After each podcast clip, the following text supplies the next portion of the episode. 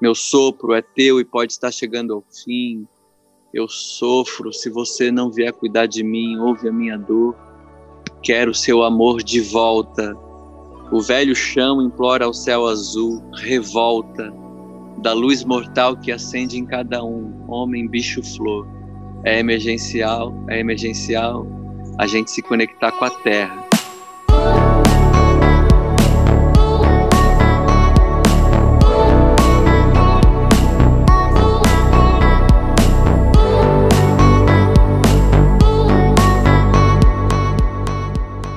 Bem-vindo ao episódio 40 do Abrindo Caminhos, Marcelo Genesi, o podcast para quem busca ser a versão mais autêntica de si mesmo.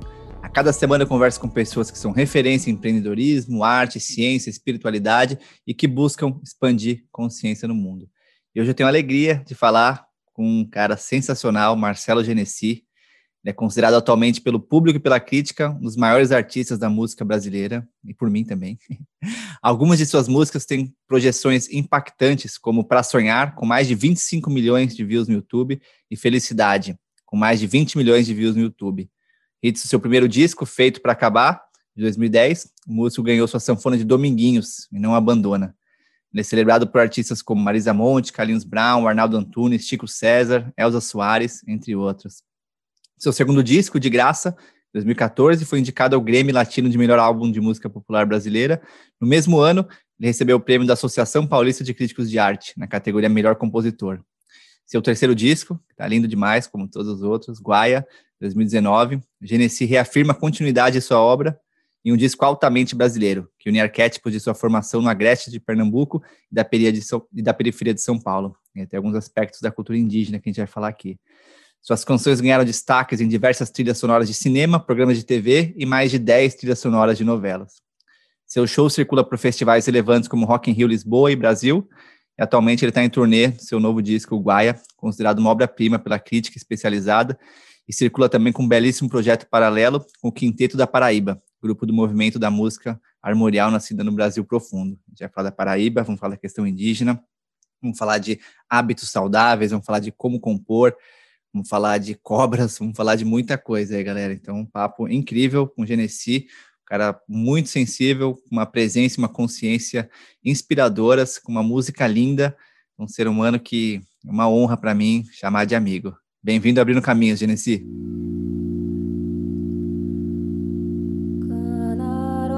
Queria trazer também a questão do emergencial. É emergencial, é emergencial a gente se conectar com a terra. Assim, essa, eu vi algumas vezes essa, essa música só recentemente, e começa com uma introdução em Awanauá, e a causa indígena, para mim, é onde um dos lugares que eu mais coloco meu coração hoje em dia. Passei um mês no Xingu, Melô de Mel fui no Xingu, numa, no, com o povo Yudiá, só eu e minha esposa de brancos lá, então foi lindo demais, dormindo na rede, cocô no mato, uma experiência maravilhosa. E desde então foi o que me fez decidir voltar para o Brasil. E aí, ouvindo a sua música algumas vezes, o que está acontecendo agora com o povo Yanomami, né? Senti de, de, trocar uma ideia contigo sobre essa questão indígena, assim, o que, que, que aprendizado você teve com o povo Yawanawá, como é que é a sua relação com os povos originários? Pois é, os nossos professores, né, índios, eles, eles continuam dando as cartas, né? Eu imagino assim, a gente fala índio, mas é a mesma coisa que falar assim sobre todos os passarinhos, assim, passarinhos. Mas aí é cada povo ali, com as, cada nação com a sua crença, com os seus costumes, com as suas essências, com a sua terra, né? esse território todo ocupado por esse povo que tanto sabe, que vem sofrendo há séculos né? essa, essa crueldade, essa perseguição, não é uma luta de, de agora, mas eu fiquei muito feliz em, em me aproximar do cacique Bira, né, da tribo Yawanawá, isso aconteceu aqui no Rio de Janeiro. E aí fui me aproximando do canto deles, achando, assim, na minha percepção, um canto Yawanawá mais, mais medicinal, eu diria assim, mais capaz de te tocar aos, com, com delicadeza, diferente de outras etnias que daí tem um canto de toré, de mais força, de mais limpeza, de mais lavagem, que, que, que faz você acessar um, um, um, corpo que, que depende de muito mais força na evocação ali. E aí, quando me vi gravando a música emergencial, a gente se conectar com a Terra, foi durante a produção da faixa que caiu a ficha que eu deveria chamar um dos guardiões do mundo, né, que são os índios, né? E imediatamente eu percebi que como a letra se trata do planeta Terra, uma fantasia como se fosse o planeta Terra falando em primeira pessoa, né? Meu sopro é teu e pode estar chegando ao fim. Eu sofro, se você não vier cuidar de mim, ouve a minha dor. Quero seu amor de volta. O velho chão implora ao céu azul, revolta da luz mortal que acende em cada um, homem, bicho, flor. É emergencial, é emergencial a gente se conectar com a terra.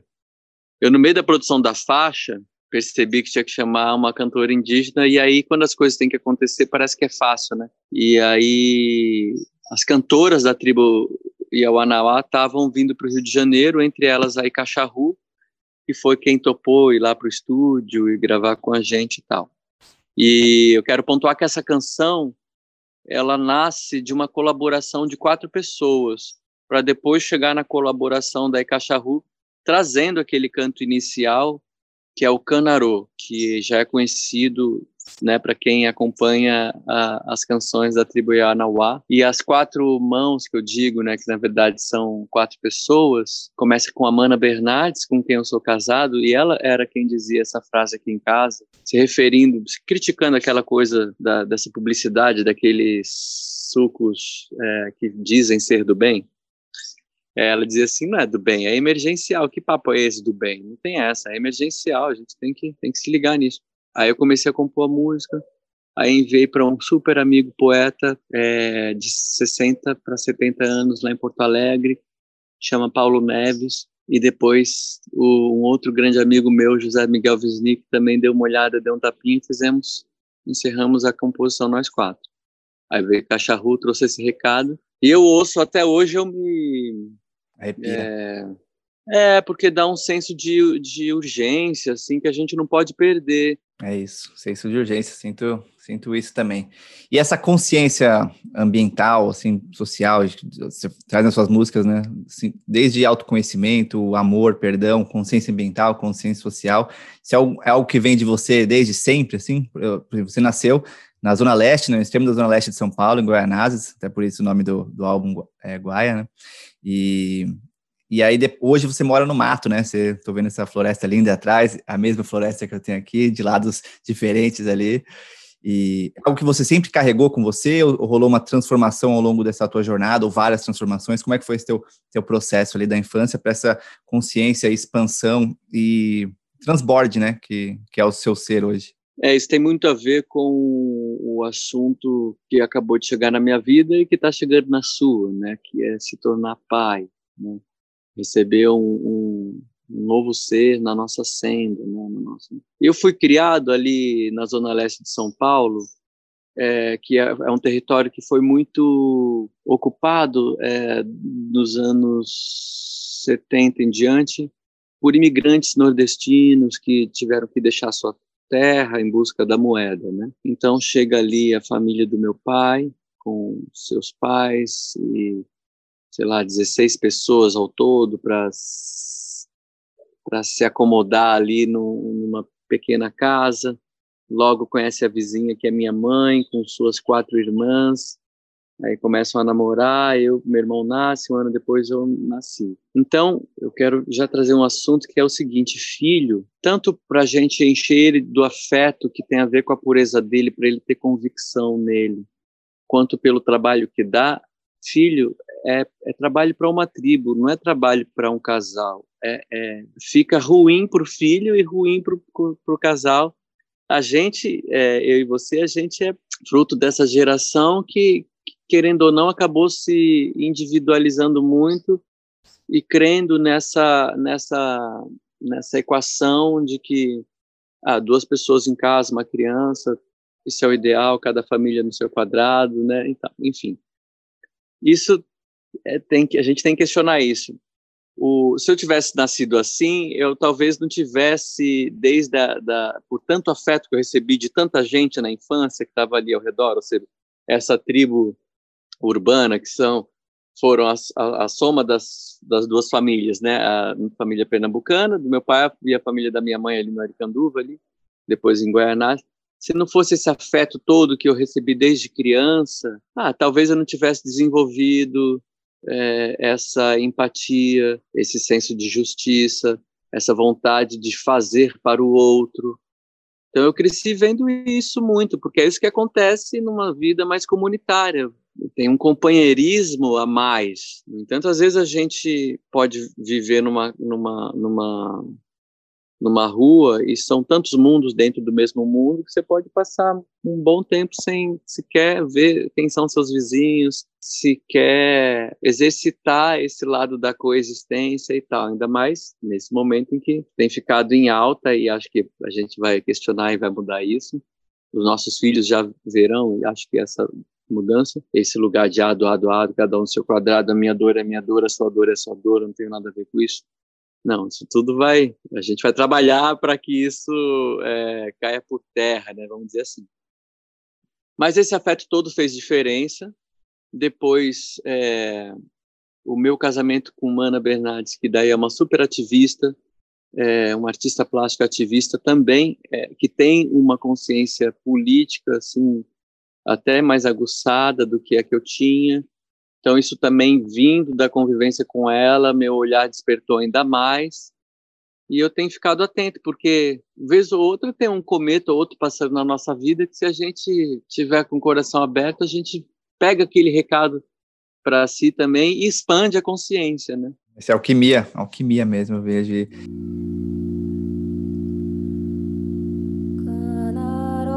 Sinto, também sinto é, cada vez mais perto da paternidade, né? Então sinto mudanças sutis que estão acontecendo já, mas eu vejo que um evento aquelas, eu já viajei o mundo, fiquei três anos viajando, já escrevi livro, já fiz algumas coisas, mas estou vendo que assim é outra realidade, né? Quando a gente fala de ser pai, assim, a relação, a, a, imagem que eu tinha dos meus pais, alguns desses traumas assim que eu tinha, eu começo a ver e isso que minha filha nem nasceu, hein, cara. Eu já começo a ver mudanças sutis, né? E lembrando do meu período no Xingu, eu vi as crianças todas soltas, assim, cara. As crianças iam solo, é que você falou, né? Até o ditado em inglês, né? It takes a, a, tribe, it takes a village to raise a child, né? É uma, uma tribo, uhum. né? uma vila. Então, sinto que está mudando já.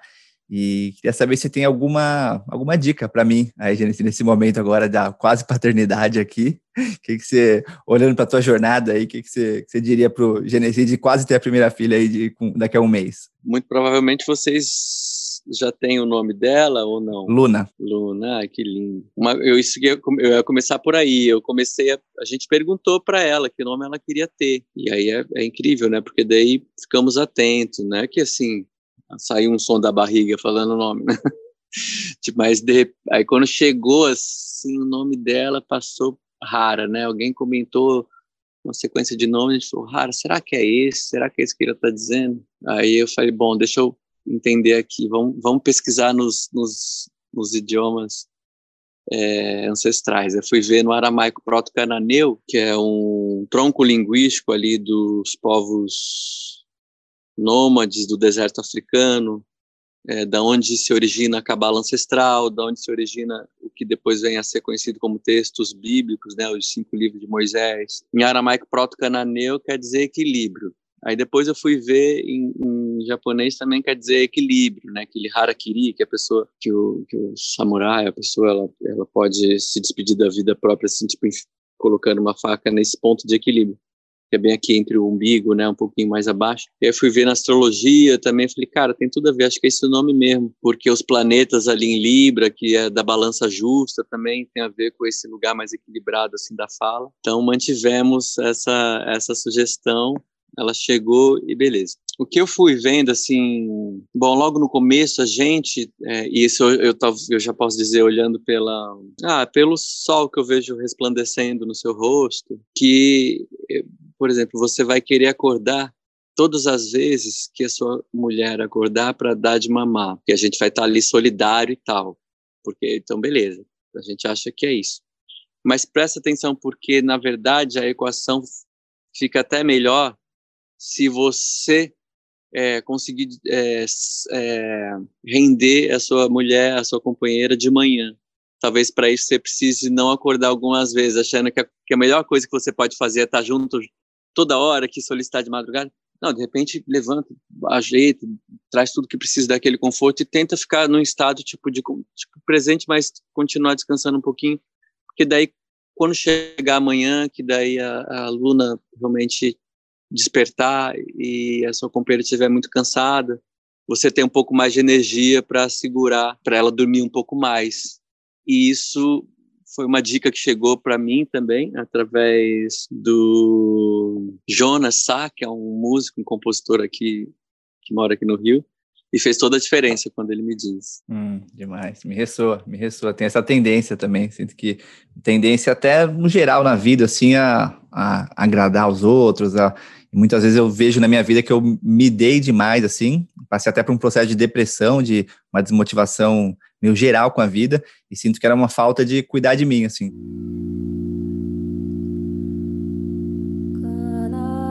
Nos últimos anos eu tenho mudado vários conceitos e hábitos, assim, até minha vinda para morar perto da, da mata, conectado com o surf, que é uma coisa que, que eu gosto demais. E então, é para mim, é, hoje eu não abro mão, por exemplo, de estar perto da natureza, né? E queria saber hoje o que, que você não abre mão, como hábitos ou práticas, por exemplo, natureza ou meditação ou alimentação. Sei também que você mudou bastante hábitos é, alimentares. Queria saber hoje que hábitos e práticas que você tem, que você não abre mão. Antes de te responder, eu posso também te pedir uma dica? Assim? Uhum, uhum porque eu tô morando aqui no Rio faz cinco anos e para mim, poxa, que sou ali do fundão da Zona Leste, essa beleza geográfica é, é, é estonteante aqui, sabe? Tipo, eu tô, eu tô aqui exatamente ao lado daquela da Pedra da Gávea, um pouco mais acima da, do que a, a não, na altura da, da, da, entrada da pista de voo livre, onde a galera voa de asa delta. Então, daqui para para praia, no caso de São Conrado, são 10 minutos. E eu eu quero começar a surfar, eu nunca eu nunca Aí eu quero tipo que dica que você me dá, assim, Henrique, assim, para eu, assim, eu nunca, eu, eu nunca, eu não tenho uma coisa corporal, no meu lance nunca foi esse, mas o Rio de Janeiro me estimula isso, e a gente, de fato, mora no corpo, né, então, agora eu sinto que chegou a hora de, de eu me dedicar, assim, que, é, o, que, que que você dá como dica, assim, para um iniciante? Que... Primeiro, acho que é uma coisa que já dá para ver pelo, pelo sol batendo em você também, que resiliência é uma característica sua persistência, resiliência, porque o surf no começo, começo em si, você vai olhar as pessoas fazendo um monte de coisa e vai parecer meio fácil, mas você vai ver a dificuldade que é ali no começo. Então, muita gente eu vejo que para logo ali no comecinho, nas primeiras, sei lá, vai três vezes, dá uma frustrada e para. Ou acaba entrando em um mar um pouco acima do que, ou muito acima, muitas vezes, do que as habilidades naquele momento, acaba tomando um susto e dá uma traumatizada. Então, eu diria começar com um longboard, uma prancha grande, e aí, e nos dias que estão menores, nos dias que estão é, talvez não tanta gente, horário, depende do. Se muita gente, talvez as, também não. É, pode ficar assim. Eu prefiro, por exemplo, em mares que estão com menos gente, né? Então eu escolho horários alternativos. Longboard, começa a brincar, assim, começa a ver uns vídeos na internet da galera de longboard aprendendo, para sentir a movimentação. Mas para mim, o, o surf me conecta com um estado de fluidez. Eu sou uma pessoa muito mental, muito acelerada, assim, então o surf me coloca ali num, estado de presença, tanto pelo exercício físico em si, a quantidade de tempo na água que eu fico, e tá ali na natureza, né? Então tô com a mata atrás, o céu em cima, o mar do lado, então uma conexão. E a hora que você entra no fluxo mesmo, no trilho ali da onda, é uma sensação assim que é, não consigo nem comparar com nada, assim, sabe? um tubo, assim, uma coisa que, uma imagem que você vê que, uma sensação que fica difícil comparar assim com alguma coisa, sabe, para explicar. Acho que é experienciando mesmo, né? Mas para mim é fluidez e é natureza. Ah, maravilha, adorei. Hum, hum. E vamos surfar junto, Agora... vamos marcar junto, vamos marcar de surfar junto aqui ou aí. Mas vai ser uma honra aí surfar contigo. Eu vou adorar também. Deixa eu pegar pelo menos uma, uma, uma mínima, uma primeira é, capacidade, experiência e vou te dar um alô para a gente. É, já que a gente já nada no mesmo mar, né, o mar da mudança, é, da gente se ver ali, tipo, com a onda arrebentando em nós dois, assim, né? Tipo, beleza, vamos nessa. Rema, rema, Genesi, rema. Agora, respondendo a sua pergunta, o que, que eu não abro mão, né? Bom, somos, a gente tem que manter a nossa capacidade de adaptação, né? Eu não abro mão de ser um ser adaptável, assim, sabe? Tipo, Eu digo isso porque eu acabei circulando em, em, territórios muito diferentes uns dos outros desde a minha infância. Então, primeiro esse território mais periférico, com muita gente dentro de um, de um espaço pequeno e tal depois o território de quem sai de casa começa a viajar o mundo a trabalho, também é convidado por conta da música a adentrar em algumas salas e alguns salões que jamais seria possível se não fosse por conta da música. Depois mudo de cidade, venho aqui para o Rio de Janeiro, começa a viver uma vida mais florestal no cume de uma montanha. E aí é o, o, o que eu realmente não abro mão é de preservar em mim esse senso de adaptação, porque às vezes a gente vai correndo o risco de conforme a vida vai se dando e, e, a gente vai tendo êxito, de encastelar. E, e, aí mora um perigo que a gente não, não percebe, é, porque ele é todo disfarçado de, de privacidade e conforto, por exemplo. E nada contra, acho que isso, esse silêncio me faz diferença na hora de eu tentar compor uma música que eu acho que vale a pena ir até o fim dela, sabe?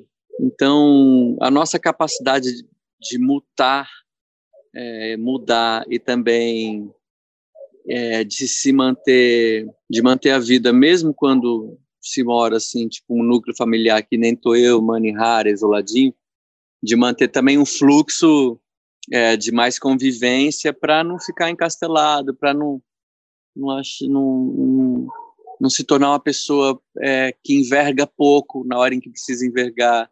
Esse é um fundamento que eu acho que faz faz toda a diferença para eu justamente me sentir livre para viver o que eu vivo aqui. Senão eu fico vivendo isso meio dependente disso, entende? Hum. É uma flexibilidade para poder ser você mesmo até, né? Porque se você tá, se o entorno tá mudando e você fica fixo, eu vejo que você deixa de ser a fluidez também, né?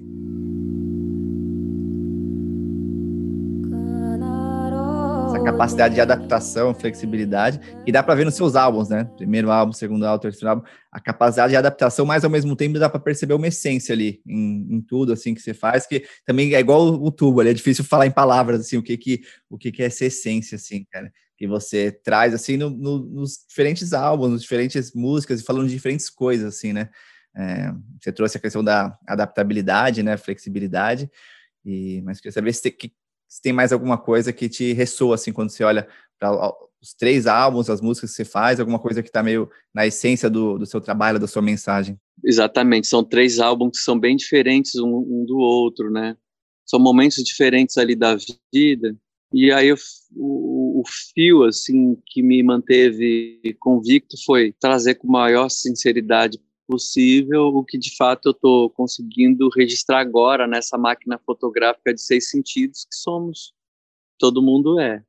Então, no primeiro álbum, eu estava vivendo aquilo que saiu ali. Eram 28 anos, assim, era meu primeiro álbum, estava com 28 anos e, e, era desde os 13 trabalhando com música, então tinha uma estreia sem ser de estreante. Eu, eu tava, tipo, seria a minha grande chegada, né? Tipo, como é que eu faço para apresentar trabalho autoral todo estruturado, pensado, assim, me dediquei e saiu aquele. Já o segundo, uma fase mais experimental, de tudo, assim, tipo, eu já tinha passado pela primeira turnê, eu tinha me separado do meu primeiro casamento, então eu estava me jogando mais, assim, a, a para o corpo e para o ser é, gerar a partir de novas influências. Né? Então foi uma fase mais licérgica mesmo, de experimentações licérgicas e que daí chegou de graça. E o terceiro álbum já sobre essa provocação do Rio de Janeiro, o que essa essa cidade tão violenta e, e tão espelho d'água da, do que é a humanidade e com tantas cores e com tantos ritmos, com tanto sol, com tanto gingado, sobre essa provocação. Então, um disco um pouco mais tem essa energia até mais mais sensual, tem uma coisa que é mais daqui, que aí é uma provocação daqui. Essa essa ser um artista em movimento para mim é uma coisa que eu também não abro mão, porque é tão bom a gente é, faz, viver fazendo o que a gente ainda não fez, ou seja, preservando o fascínio e sair, é, fugir de quando as coisas acomodam. E se a gente não mudar, a vida não muda. Então, e os discos acabam sendo fotografias do que a gente vive, sabe? Flexibilidade, essência, flexibilidade, movimento, me veio muito esse movimento e presença, honestidade, né? Honestidade com o seu momento. E uma outra característica sua, né, que dá para perceber aqui, mas eu já tinha ouvido do Felipe, que foi quem nos apresentou, do Fita Filmes, que é quem edita aqui o podcast, parceiraço. Fita Filmes. Felipe Passo. É humildade, né? A maneira como vocês se conheceram, e aí você falou, ele, ele falou que fazia vídeos, já confiou nele, ele fez o vídeo em troca ali do, dos ingressos pro show e criou uma, assim, uma amizade dali, e estamos aqui nós dois agora, né, com essa ponte do Felipe maravilhoso aí. E a humildade foi uma característica sua que ele falou que, que dá para sentir assim, que sinto também que uhum. é algo que você mantém sempre aí, né, cara? A gente tem que caprichar, sabe? Tipo, porque a gente vai passar, Rick, a gente vai passar. A gente está passando. Então, se a gente vai passar, por enquanto a gente está na pista, a gente está na avenida, então a gente tem que caprichar. Caprichar com o quê? Caprichar ter um compromisso de beleza no tato com o outro, com todas as outras pessoas, com tudo que vive, com tudo que é vivente. Tipo, sabe quando começa a ficar. Se, se você, eu, eu, antigamente, se eu visse uma formiga, uma, eu matava insetos. Hoje eu falo, não, peraí, que sacanagem é essa, sabe? Tipo, se eu vejo uma mariposinha, um, começa a ver um. Aqui tem muito vidro aqui em casa, então às vezes fica um monte de bichinho voador querendo sair, não consegue. Hoje já me dá uma agonia, eu, eu tipo, armo um, um, esquema ali, vou lá, pego uma toalha, ajudo, porque no fundo é isso. Então, falando assim da espécie humana, a gente com os nossos semelhantes, tipo, a gente tem que caprichar muito. E é muito natural que a gente caia assim na armadilha do ego, que é aquela aquela parada assim que é você acreditar nas, na, na, nas histórias que você conta de você para você mesmo. Então, por exemplo, uma pessoa que vive uma vida pública, tipo, que fica sendo muito insensado, é muito comum ver a pessoa ela é muito ensimesmada. Isso tudo vai gerando um, um caos, um vazio assim interno que, que te impede de aproveitar a vida todinha. Então, é, então humildade nesse sentido de, de, de querer de sucção de, de, de tudo que a vida tá, tá dando, porque se você ficar assim num lugar no filtro, num lugar montado, você vai estar tá vivendo uma cena pensando em outra. Isso já aconteceu na minha vida, sabe? Eu já subi muitas vezes no palco, cri-cri, com alguma falta de qualidade no momento em que eu tô ali me apresentando, uma coisa que está chegando ruim, um, um, sabe, a gente é, é, muito o ser humano, a gente é muito fácil a gente cair, ficar neurótico, ficar repetindo o mesmo comportamentinho assim, tipo que às vezes tem a ver com tipo, ah, eu não tolero isso, eu não tolero aquilo. Beleza, vamos usar, eu não tolero tipo para não tolero racismo, não, não tolero feminicídio, não tolero é, injustiça social, não tolero violência. Agora, né, cuidar para não ficar neurótico assim, tipo, ai, para mim tem que não, só quando é, a gente tem que se libertar, tem que se curar de si, né? É isso, não, tipo, não tolero fila, né? Não tolero, tem que esperar alguma coisa. Não, não, geralmente eu vejo assim, ah, não, não tolero fila. Eu vejo assim, minha reação muitas vezes, né, com uma fila, não tolero fila. Aí eu paro e penso assim. Um, teve um filme que eu assisti chama La Belle Verte, The Green Beautiful, um filme francês dos anos 80, 90, assim, que é uma pessoa que vem de outro planeta para a Terra e aí ela começa a ver, ver, ver, o comportamento da galera na Terra, né? Tipo, ela chega num açougue e ela fala assim, o que, que é isso? Um cemitério, né? Ela vê uma menina passando batom, assim, ela, por que, que você tá fazendo isso, né? Para ser mais amada? Como assim, né? Então ele começa a quebrar vários conceitos, assim, né? Então é, é um filme que me chamou muito muito para isso, assim.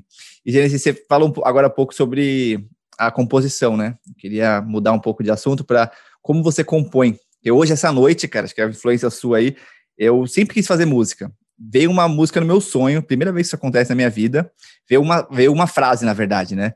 Eu até anotei aqui, comecei a brincar com ela hoje, e nunca tinha acontecido. Era o cheiro da brisa desse som, do mar, da floresta, om, à noite vira um sonho bom, ao som do infinito, om. E aí veio e ficou, eu fiquei brincando, cara. Eu queria saber um pouco como é que é para você, porque eu nunca fiz uma música, essa é a minha primeira música que eu tô começando a fazer, e queria saber como é que é teu processo criativo. Olha, eu acho que algo para ser bom tem que ser sério, para ser sério tem que ter brincadeira. É, no fundo é para a vida ser uma brincadeira, sabe? Só que é tão cruel ao mesmo tempo a, a realidade que a gente é arrancado dessa membrana onde a, o estado de poesia reina. que é o encantado, que é ficar brincando com ele e tal. Quando eu vou compor, que eu fico muito é, na fissura de uma conclusão, não adianta, a música voa, ela é que nem um passarinho, se você ficar, tipo, cercando muito ele, assim, com eu vou te pegar, ele vai voar. Aí se você vai brincando, vai entendendo que aquilo tem mais a ver com a sensação que você está dizendo nesses quatro versos, que é uma sensação natural, é, dessa brisa, desse on, é, desse on infinito. Isso aí, tipo, sentir isso já enche a gente de, de prazer e de conexão. Então, é tentar não atrapalhar é, o L, né, da coisa que pode passar direto sem passar pelo ego, ela de repente ela ganha, você só foi um tubo para que ela ela chegue de um lugar para o outro. E nem sempre eu consigo isso, tipo, é, mas é na distração é, que isso acontece. Então, eu tenho aprendido a, a, procurar mais a distração, a, claro, é, é um trabalho, é uma coisa, sou um operário da música, então, vamos lá, deixa...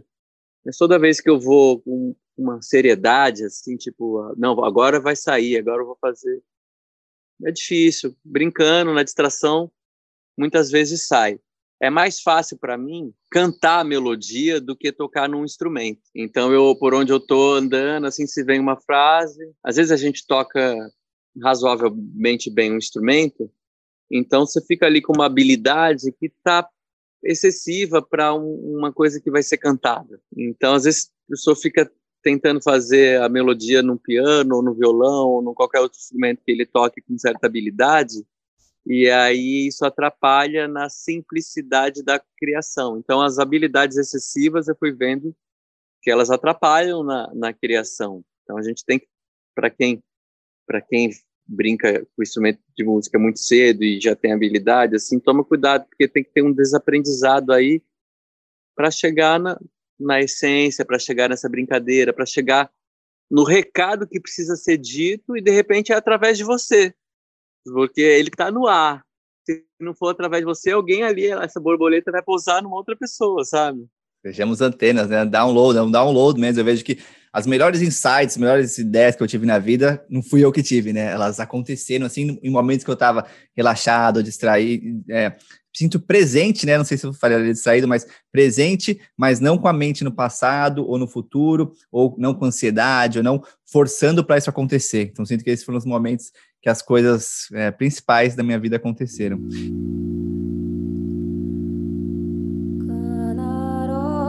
E uma coisa na sua vida que, que aconteceu, que mudou sua vida, imagino, queria saber, queria saber sim, né, se, se mudou, e se você imaginava, ou se o Dominguinhos imaginava que quando ele te deu a sanfona ali, quem seria hoje o Marcelo Genesi? Assim, com certeza, mesma, mesmo espírito, mesma alma, mesma criança espontânea, amorosa, mas com muito hoje reconhecimento, indicação Grêmio, 10 telenovelas, três álbuns e muita coisa por vir ainda, né? Você acha que o Dominguinhos, quando te deu aquela sanfona, ele sabia o que, que ia rolar? E qual foi a tua sensação ao, ao receber aquela sanfona do Dominguinhos? É, foi uma história, assim, muito maravilhosa, porque eu cresci numa casa que tinha muita sanfona, porque meu pai trabalha até hoje colocando o microfone dentro da sanfona.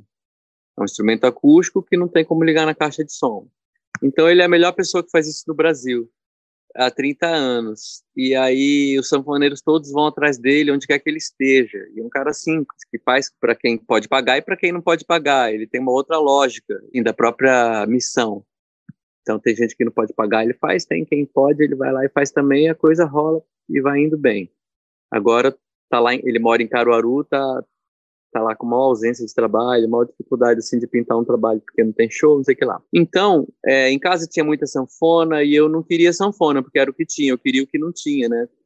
É, eu queria um piano acústico, um, não um teclado, um piano que eu tocasse e ecoasse assim aquele som assim de verdade, né? Não emulado.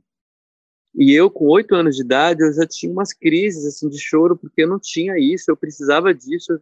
Eles não tinham como garantir isso, não sabiam muito o que fazer. Beleza, foi passando. Aí, quando deu 17 anos, assim, eu já trabalhava com música fazia uns três, desde os 13. Aí veio um convite para entrar na banda do Chico César, o Chico César no auge ali do, do, do Mama África. É, começo dos anos 2000, virada de 99 para 2000. O sanfoneiro Toninho Ferragutti, da banda dele, me indicou para entrar no lugar do dele na banda do Chico César, porque o Chico precisaria de alguém que também tivesse sampler para disparar um, um samplers durante o show. E eu, é, nerd de teclado desde a infância, assim, então eu já tinha essas paradas, assim, sabe? Ele falou: Você toca sanfona? Eu falei: Toco. Menti, né? Toco, toco. É, então, então beleza, então vou te indicar lá no, na, no lugar lá, no meu lugar lá no Chico. E aí eu falei, papai, a gente precisa pegar um sanfone emprestado. Falei, então vamos na casa do Dominguinhos. A gente foi na casa do Dominguinhos, Dominguinhos me deu vários toques assim da sanfona. Ele falou, olha, agora leva, o dia que você tiver dinheiro para pagar, você paga. Beleza, aí levei a sanfona, tirei passaporte, eu, eu sinceramente nem, nem acessava o que era passaporte, assim. É, e aí teve uma turnê de três meses, um mês na Europa, assim, tipo uns 12 países, depois dois meses ligados, Canadá, Estados Unidos, 70% do país Estados Unidos. Juntei a grana, fui pagar o Dominguinhos quando eu voltei, ele não quis receber o dinheiro, ele falou, não, agora você compra o seu piano. Então, veio daí essa... Então, ele me deu a sanfona e a chance de eu comprar o meu piano. Obviamente, ele via ali que tinha uma força de vontade muito grande, porque quando a gente junta é, isso até um, um, um, mote de uma das músicas do Chico César, é, chama Desejo e Necessidade. Quando a gente junta essas duas coisas, não tem quem segura, não, entendeu? Tipo, o Chico viu, o Dominguinhos viu. Eu acho que o Dominguinhos não tinha é, como vislumbrar é, por onde eu traria a sanfona no, na minha obra e o quanto ela ia ser é, expandida pelas pessoas interessadas nela mas eu tive com ele algumas vezes assim já em processo assim de pós primeiro disco lançado na hora de desses prêmios da música assim de estar tá concorrendo ele também e a gente se encontrava e conversava um pouco. Ele ia sempre celebrando porque era o filho do Mané o filho desse cara que todo mundo que é da sanfona gosta então ele veio celebrando, não sei se ele fazia ideia de, de, de onde estaria exatamente aqui, mas eu sigo com a sanfona que ele me deu e estou me preparando para honrar mais isso no, num próximo disco, assim, trazer um próximo disco ligado à sanfona mesmo, trazendo esse atravessamento que o fato de eu ter crescido em São Paulo e no Agreste Pernambuco, fazer desse atravessamento uma criação, sabe? Aproveitar que eu tenho essa intimidade com os sintetizadores analógicos, com os beats, de de, de me aproximar assim mesmo, de juntar as duas coisas de um jeito que não seja assim tão óbvio, assim, sabe? Uhum. Mas você já, pra honrar. Você já faz um mix de ritmos, assim, que é, é, impressionante. Você falou de Chico César, né? Queria lembrar também Arnaldo Antunes, que é outro que vocês tocaram juntos. E você, Arnaldo, Chico César, eu vejo que assim é, é, difícil definir, são poetas, né? São mensageiros e, e, tem essa mudança de ritmos e essa versatilidade. E é difícil a galera tentar colocar em caixinhas, né? Sei lá, como foi a caixinha Bossa Nova, a caixinha MPB, o caixinha Nova MPB, caixinha não sei o quê. É, como é que você sente isso, né? Galera tentando colocar música em caixinha, a música é uma coisa livre, né? Do, do ser, né? Uma coisa que, que acontece, mas a mente racional tende a colocar em caixinhas, assim, né? E aí, e, e, aí, não sei se você se vê na caixinha que as pessoas te colocam, assim, ou, de que forma você vê essa caixinha, ou se você consegue realmente viver é, livre dessa. Que é um, chega, chega a ser um julgamento, né? Chega a ser uma, uma percepção de outras pessoas sobre seu trabalho, sua arte, né? Isso me lembra uma frase desse meu amigo querido, que toda vez que tem Dia dos Pais eu também desejo feliz Dia dos Pais para ele, que é o José Miguel Wisnik ele me disse uma vez, ele diz por aí que a arte é o único lugar que a gente pode ser totalmente livre. Então, assim, totalmente livre é uma experiência que a gente não experiencia em lugar nenhum. Pensando bem, você pode, né, pode vasculhar assim, não, não sou totalmente livre, eu tenho que estar sempre mesmo aqui nesse acordo, nesse outro aqui, mas a arte não. Ela não é aqui do campo onde as coisas acontecem. Ela é desse material, desse virtual, em que você realmente pode estar livre para criar, para fazer o que quiser. No entanto, é muito difícil se desvencilhar de todas essas caixinhas que, que acabam é, balizando a gente na hora da gente é, se construir até mesmo por negação. Não, não eu não, não sou, não gosto disso, não vou fazer isso, tipo, vou fazer assim. é difícil você se desvencilhar, é porque aí também você tem que se desvencilhar assim muitas vezes de querer o que você quer, porque isso é coisa de criança, querer o que quer. É bom que a gente comece a querer o que é bom para gente, nem sempre é querer o que a gente quer é bom. Não é difícil, porque aí você vai, não, eu quero imprimir isso, eu quero aquilo, então é muito natural, ainda mais é, conforme a música foi virando uma indústria, uma indústria, o show business da música, assim, uma coisa que movimenta uma grana altíssima no mundo. Você vai tentando ali manter uma, uma, uma autenticidade e, ao mesmo tempo, seduzindo uma caixinha ou outra, fazendo parte de uma caixinha ou outra para seduzir através do seu trabalho, para que aquilo tenha mais mais destaque, mais acessibilidade e tal. É, mas a entidade música, ela não se curva a isso não, ela ela está acima disso, né? Então, para mim é, é, um exercício assim, tipo eu, ah, deixa eu fazer uma música assim que não tem esse formato. E qual o formato? Esse formato das músicas que tocam na rádio, esse formato das músicas que tocam na, na novela, esse formato assim de um acabamento a A, B, refrão, repete a de, de, enfim, de quem adoraria estar indicado para o Grêmio, ou até mesmo. Não, ficar livre disso tudo, um pouco acima disso tudo. E eu sinto que quando tem essa conexão, a gente é, visita lugares que é só através dessa pureza. E isso, isso é muito difícil, porque essa caixinha é colocada de fora para dentro e de dentro para fora também. Então, Aí me vem uma coisa até filosófica, assim, tipo, o mundo, a gente fica respondendo tantas perguntas para o mundo, assim, tipo, ó, você, quem é você, o que, que você faz, como é que...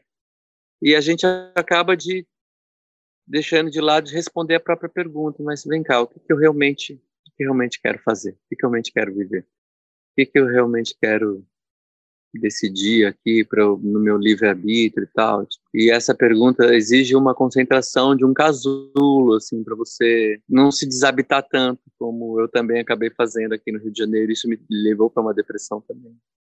É, um começo de depressão, assim, de tanto me desabitar para atender o outro, para atender a, a pergunta do outro. Né? Então, um perigo, né? A gente tem que estar tá atento. Habitar o próprio coração. Né? Também alguns, você falou momentos de casulo, né? Para mim foram alguns, assim, que eu sinto que eu me reconectei, né? Acho que assim, passar por uma depressão é um jeito, mas acredito que é, é possível se conectar com isso, talvez sem sofrer, né? Até queria ver qual que é a sua visão sobre se é possível esse, é, esse, não, não ter a dor, né? Porque o casulo é isso, né?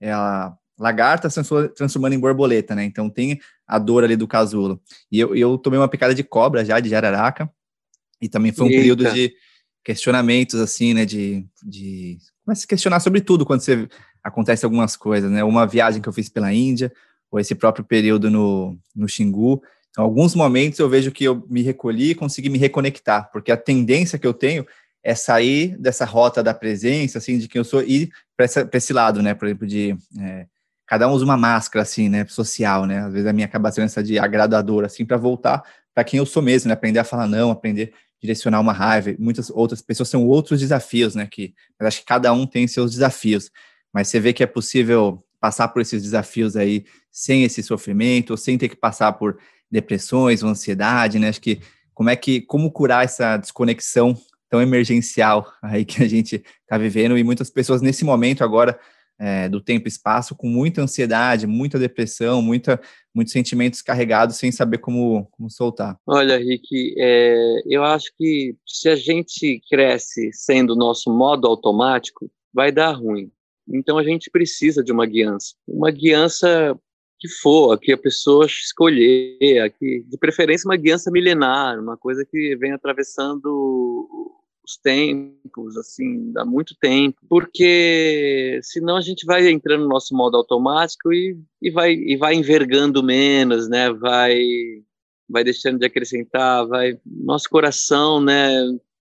Ele, ele, ele tem um lado destruidor se a gente não souber cuidar e, e, e lapidar ele. Então, e eu muito, durante muito tempo eu senti falta assim de uma guiança na minha vida Eu lembro que quando bateu 33 anos, eu dizia assim para um amigo meu, mestre de Ayurveda, Gil Kel, falava, Gil, eu preciso de um mestre, eu preciso de um mestre. Ele olhava assim para mim, com... ele via que era profundo aquilo. Eu estava, enfim, meio ali, meio deriva, assim, tipo...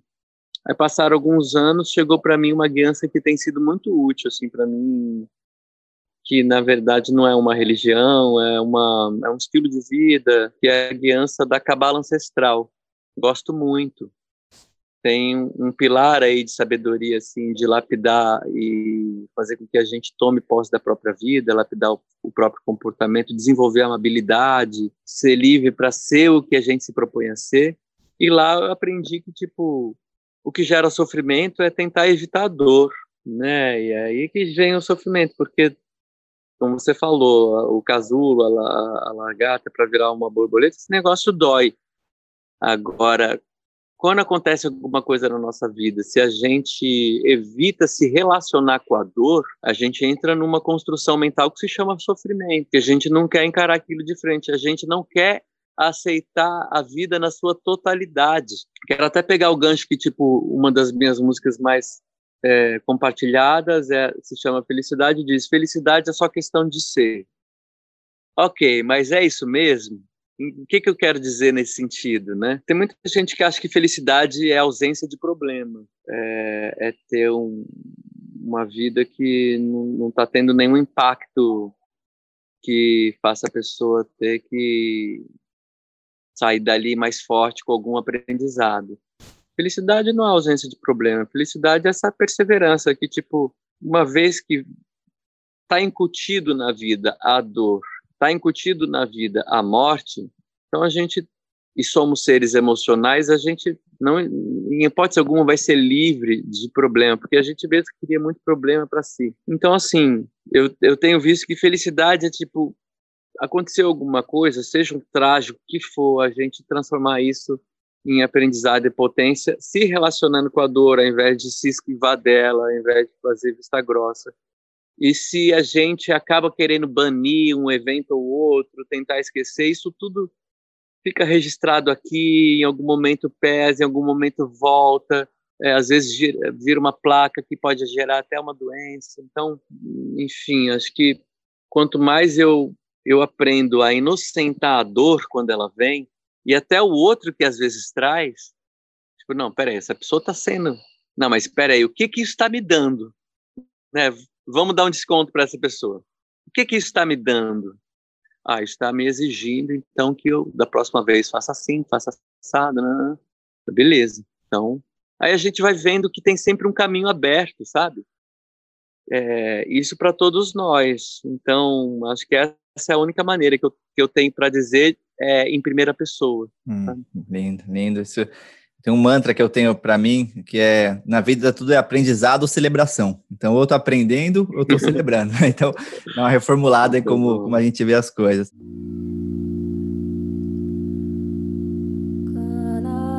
E falando em, em, honrar compromisso, gente, quero honrar o compromisso com o tempo, aí não quero tomar muito do seu tempo, porque senão eu passaria não, a noite inteira aqui trocando ideia contigo, cara. Tá eu demais, tô adorando não. também, tô adorando. Já garanti uma luzinha, eu vi que anoiteceu primeiro aí, achei incrível isso. Anoiteceu aí primeiro, eu tô aqui um pouco mais pro norte, né? Não muito, anoiteceu aqui depois um pouquinho. Hum. E também aqui, aqui é, embora, bem, é bem na floresta, assim, então assim, eu te convido assim para ah. ver, se você puder, tem a, a mata aqui dentro, cara.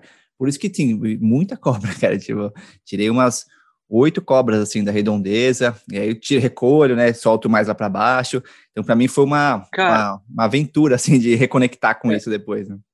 Eu, eu quero aproveitar assim e, e, e, se você me permitir assim a gente abrir um tempo maior assim para mesmo aqui no podcast, assim, publicamente, falar um pouco sobre essa experiência com a picada da cobra. Uhum, uhum, porque sim. Porque aqui, aqui onde eu moro tem muita cobra. Uhum, uhum. E teve um dia que eu estava subindo aqui para casa e olhando assim uma rampa, né? Olhando assim para trás, conversando com a Mana. Eu não vi. É, eu, eu, sei que eu dei, eu dei um passo assim para frente, eu ouvi o Aí eu olhei, ela, ela armou, assim, levantou, ela estava assim, a 20 centímetros da minha perna. Uma cobra com aquela cabeça triangular, assim, tem muita uhum. jararaca aqui. Caraca, jararaca mas ela era mais mais chumbinho, assim, uma cor mais escura. Jararaca ela fez talvez. assim, é, deu para ver aquela boca branca, aqueles dentes, e aí eu dei um urro, que eu nunca emiti um som daquele, tipo, que é uma coisa animal mesmo, e eu dei um pulo para uma pirambeira, é, saí rolando e, e eu, eu, não vi se ela deu bote, enfim.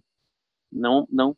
Mas, é, às vezes, quando eu vou rezar aqui no altar budista, assim, para uma coisa ou outra, me vem a imagem de muitas cobras, que significam coisas que eu quero entender, mas eu ando temeroso aqui. Aí eu queria que você trouxesse um pouco mais dessa experiência é, que te deu muita coisa, imagino, uhum, né? Sim, sim. Olha que coisa maluca. Essa noite eu sonhei com. Primeira vez que eu sonho que eu sou picado por cobra foi essa noite. Teve dois sonhos, uhum. essa música e a picada, mas era uma cobra cipó, então ela não tem veneno. então, mas foi em setembro do ano passado, vai fazer aí é, quase um ano daqui a pouco, né? E eu tava andando descalço, tem uma trilha aqui. Eu voltei do surf, tava com a roupa de borracha ainda, andando descalço. Eu já tinha visto várias jararacas por aqui, é uma região que é, é conhecida por ter bastante, a Mata Atlântica inteira, né, cara? Elas estão aí, e que bom que elas estão aí, porque mostra que o ecossistema tá, tá em equilíbrio. Andando descalço no entardecer, é um pouco mais cedo que agora, assim, né? Um, pouco, um pouquinho de luz, mas é aquele horário que é difícil de enxergar. E uhum andando numa época que estava tendo bastante já, assim, tem duas épocas do ano que costuma ter mais por aqui, e devo ter pisado nela, não sei o que foi, mas eu senti só um, uma, tipo um chicote, assim. Aí na, na minha cabeça, primeiro eu vi, assim, uma formiga gigante, depois, assim, de milé, não sei quanto tempo durou, milésimos, assim, veio, não, acho que é alguma aranha ou escorpião. Aí comecei a procurar, assim, eu tava com o Guaraná, meu cachorro, comecei a mexer a coleira dele, e nada, de repente eu vi só ela correndo um pouquinho e armando que era uma jararaca, uma jararacuçu, essa que você viu, assim, é, são, a sorte é que as duas são botros, então o mesmo anti, é, antídoto. 90% dos ataques na Mata Atlântica são é, de jararacas, geralmente o jararacuçu, que é botros. Aí na hora, na hora que eu vi ela assim, deu, ela armou de novo, né? Então essa cena aí que você quase foi iniciado, foi iniciado de alguma maneira. Sinto que eu, hoje eu vejo como uma iniciação, assim, né? E eu tinha 33 uhum. anos também, né? E aí senti assim, eu vi ela, aí na hora que eu vi, entendi o que que era, saí andando, então consegui manter a calma, aí veio essas práticas de meditação, me veio na hora ali, ó, tipo assim, uma mensagem, é muito importante eu manter a calma agora. Voltei calmamente para casa, a Ju, minha esposa, estava aqui, falei assim, ó, Ju, fui picado por uma cobra, uma jararaca, jararaca sul, vou tomar um banho e a gente vai pro PA, é, em Boiçucanga. E, cara, na época ela estava grávida. Então foi um começo, no começo da gravidez e depois de algum tempo foi rolou um, um aborto espontâneo assim, mas foi um, eu não queria passar essa, essa esse medo assim, essa preocupação para ela. E aí, não, vamos tranquilo. E eu tava realmente tranquilo, né? Mas sabia assim, cobra, né, jararaca. Já tinha visto alguns relatos, né? Aí fomos pro saímos em direção ao, ao hospital ligando para um amigo biólogo. E aí ele já falou, ele ligou para um médico lá da cidade e falou onde é que tinha o antídoto, que era no PA, numa cidade aqui do lado que chama Boiçucanga. Aí descendo, eu parei assim, foi, essa foi uma sorte também, cara. Aí eu encontrei um amigo, o Thiago, que é um cara do Vipassana, da meditação pesada, assim, e aí falei para ele o que aconteceu, ele, calma, fica calma, se você fizer nas próximas 5, 10 horas, tomar um antídoto não acontece nada, o importante é você manter a calma, e aí seguimos. Isso mudou tudo, cara, porque assim, eu ter mantido a calma, assim, é, o que acontece com a jararaca, ela, o veneno é anticoagulante, né, então a parte do corpo incha. Então no meu foi no pé esquerdo. Então ele começa a inchar, começa a coçar, e eu tomei o antídoto mais ou menos uma hora e vinte depois da picada. É, então o pessoal do SUS me atendeu super bem, assim, foi maravilhoso. E aí eu passei a noite lá, né, porque o que acontece? O, a, o anticoagulante é, no, é, até 60 no corpo, o meu estava em 150. Então eles dão um antídoto até baixar esse número. E o meu baixou relativamente bem rápido, na manhã seguinte eu já saí do hospital, fiquei uma semana assim, pé para cima, tomando antibióticos e tudo. Então essa é a parte no mundo material, né? Que, que eu percebi, assim, o que, que eu aprendi? Um, é presença. Eu tava andando sem presença, eu entrei na mata sem respeito, cara, tava assim, acelerado, com vários pensamentos, futuro, passado. Então, o primeiro, presença. O segundo, intuição. Um pouco antes de virar para aquele lugar, eu senti de voltar para casa. Senti de voltar, mas o Guaraná me puxando, eu fui. Então, assim, eu não segui a minha, minha intuição. Acho que esse foi outro aprendizado. O outro foi a importância de manter a calma e da prática dos ensinamentos que eu tive na minha vida. Também de vários mestres, de budismo a xamanismo, de ayahuasca a orixás, assim, eu sou muito grato aos meus mestres, assim, eu poder manter a calma. E à noite no hospital eu comecei a fazer umas práticas de respiração, uns exercícios de respiração, porque eu tava meio grog, assim, né, que eles deram alguns remédios no, no hospital. E eu passei a noite no hospital, cara, e na cama do lado tinha um cara assim, mal, vomitando bastante. E aí eu vi aqui todos os médicos preocupados comigo. Como é que tá o picada de cobra? Quem que é o picada de cobra? Picada de cobra. Começaram, toda hora vinha, a essa hora eu falei, caramba, a parada pode ser séria assim, né? Mas o importante é ir rápido, tomar um antídoto rápido, mas manter a calma. Eu vejo que é saber onde tem, é, onde tem algum hospital, tudo, mas assim, não, não acontece se você falha com a presença, se você falha com a intuição. A gente tem, tem uma, hoje em dia eu, eu, me conecto já de longe, assim, onde ela tá. Eu vi algumas depois disso, de longe eu já vejo. Então hoje estou muito confiante, eu entro na mata com muito respeito e muito confiante que eu vou ver elas, cara. Mas assim, sem presença, sem seguir a intuição. Então foi um mais um, um chacoalhão que a vida me deu, assim. Eu vejo hoje como um, um presente, assim. Eu desejo os ensinamentos que eu tive, não desejo a picada para ninguém, mas os ensinamentos eu desejo. Mas eu acho que é conversar com elas também, igual você falou com, com os insetos. Hoje eu converso com elas, mais que minha filha vai nascer agora, assim, eu fico sempre conversando com qualquer animal, assim, ó, fora, fora da casa, por favor, vamos, vamos viver juntos aqui em harmonia, mas lá e aqui. E tem funcionado, viu, cara? Tem funcionado essa, essa é, mentalização e vibração, assim, cara, mais de vibrar mesmo para eles estarem lá e que tá tudo bem, que é a casa deles e que, eu, que nós estamos convivendo aqui. Caramba, que, que aprendizado, né? E, e muito, e muito bom, né? Você ter realmente transformado isso nesse despertar todo, assim, porque às vezes a gente, exatamente, nesse mesmo dia eu falei, bom, eu sou um extraterrestre aqui, eu tô no território da, delas, assim, tipo, mais respeito, né, mais presença, né, não dá para sair da atividade, assim. Muito bom ouvir, assim, porque eu, eu fico até pensando, será que eu tenho que ter aqui um soro ou outro em casa, já que moro nessa situação?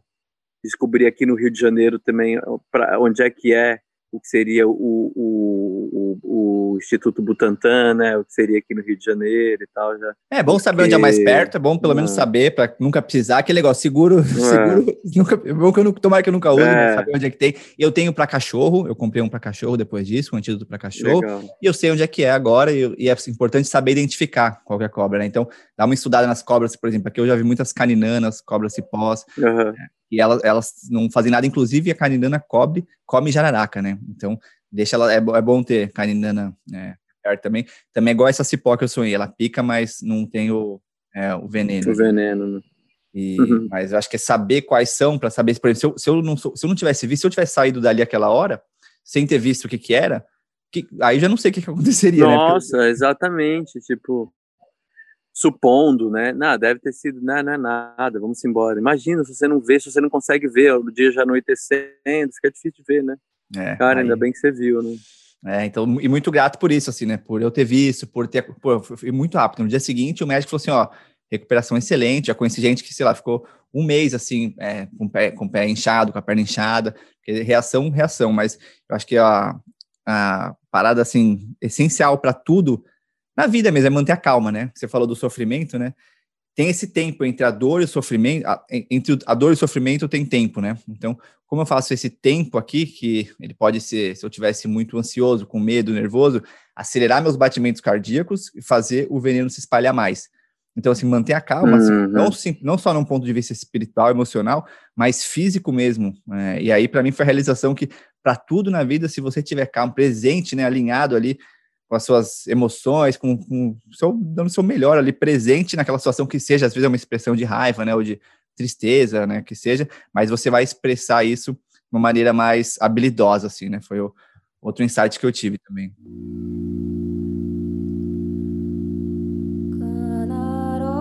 E tem a ver com respiração, né, manter a calma, né, né, não tem, tipo, a gente pode ver que quando a gente fica mais é, com a respiração encurtada, porque alguma coisa deixou, tirou a gente do centro, e, e aí é, é, é, mais fácil sair uma fala indevida, fora de hora, né? Então, a respiração fica mais encurtada, né? Quando a gente está é, sendo provocado, ou numa situação como essa, que pode gerar um. Ou até mesmo quando a gente tem, um, um, o contrário, muita euforia, que daí é é, ventila demais o pulmão e aí você também pode perder um pouco a.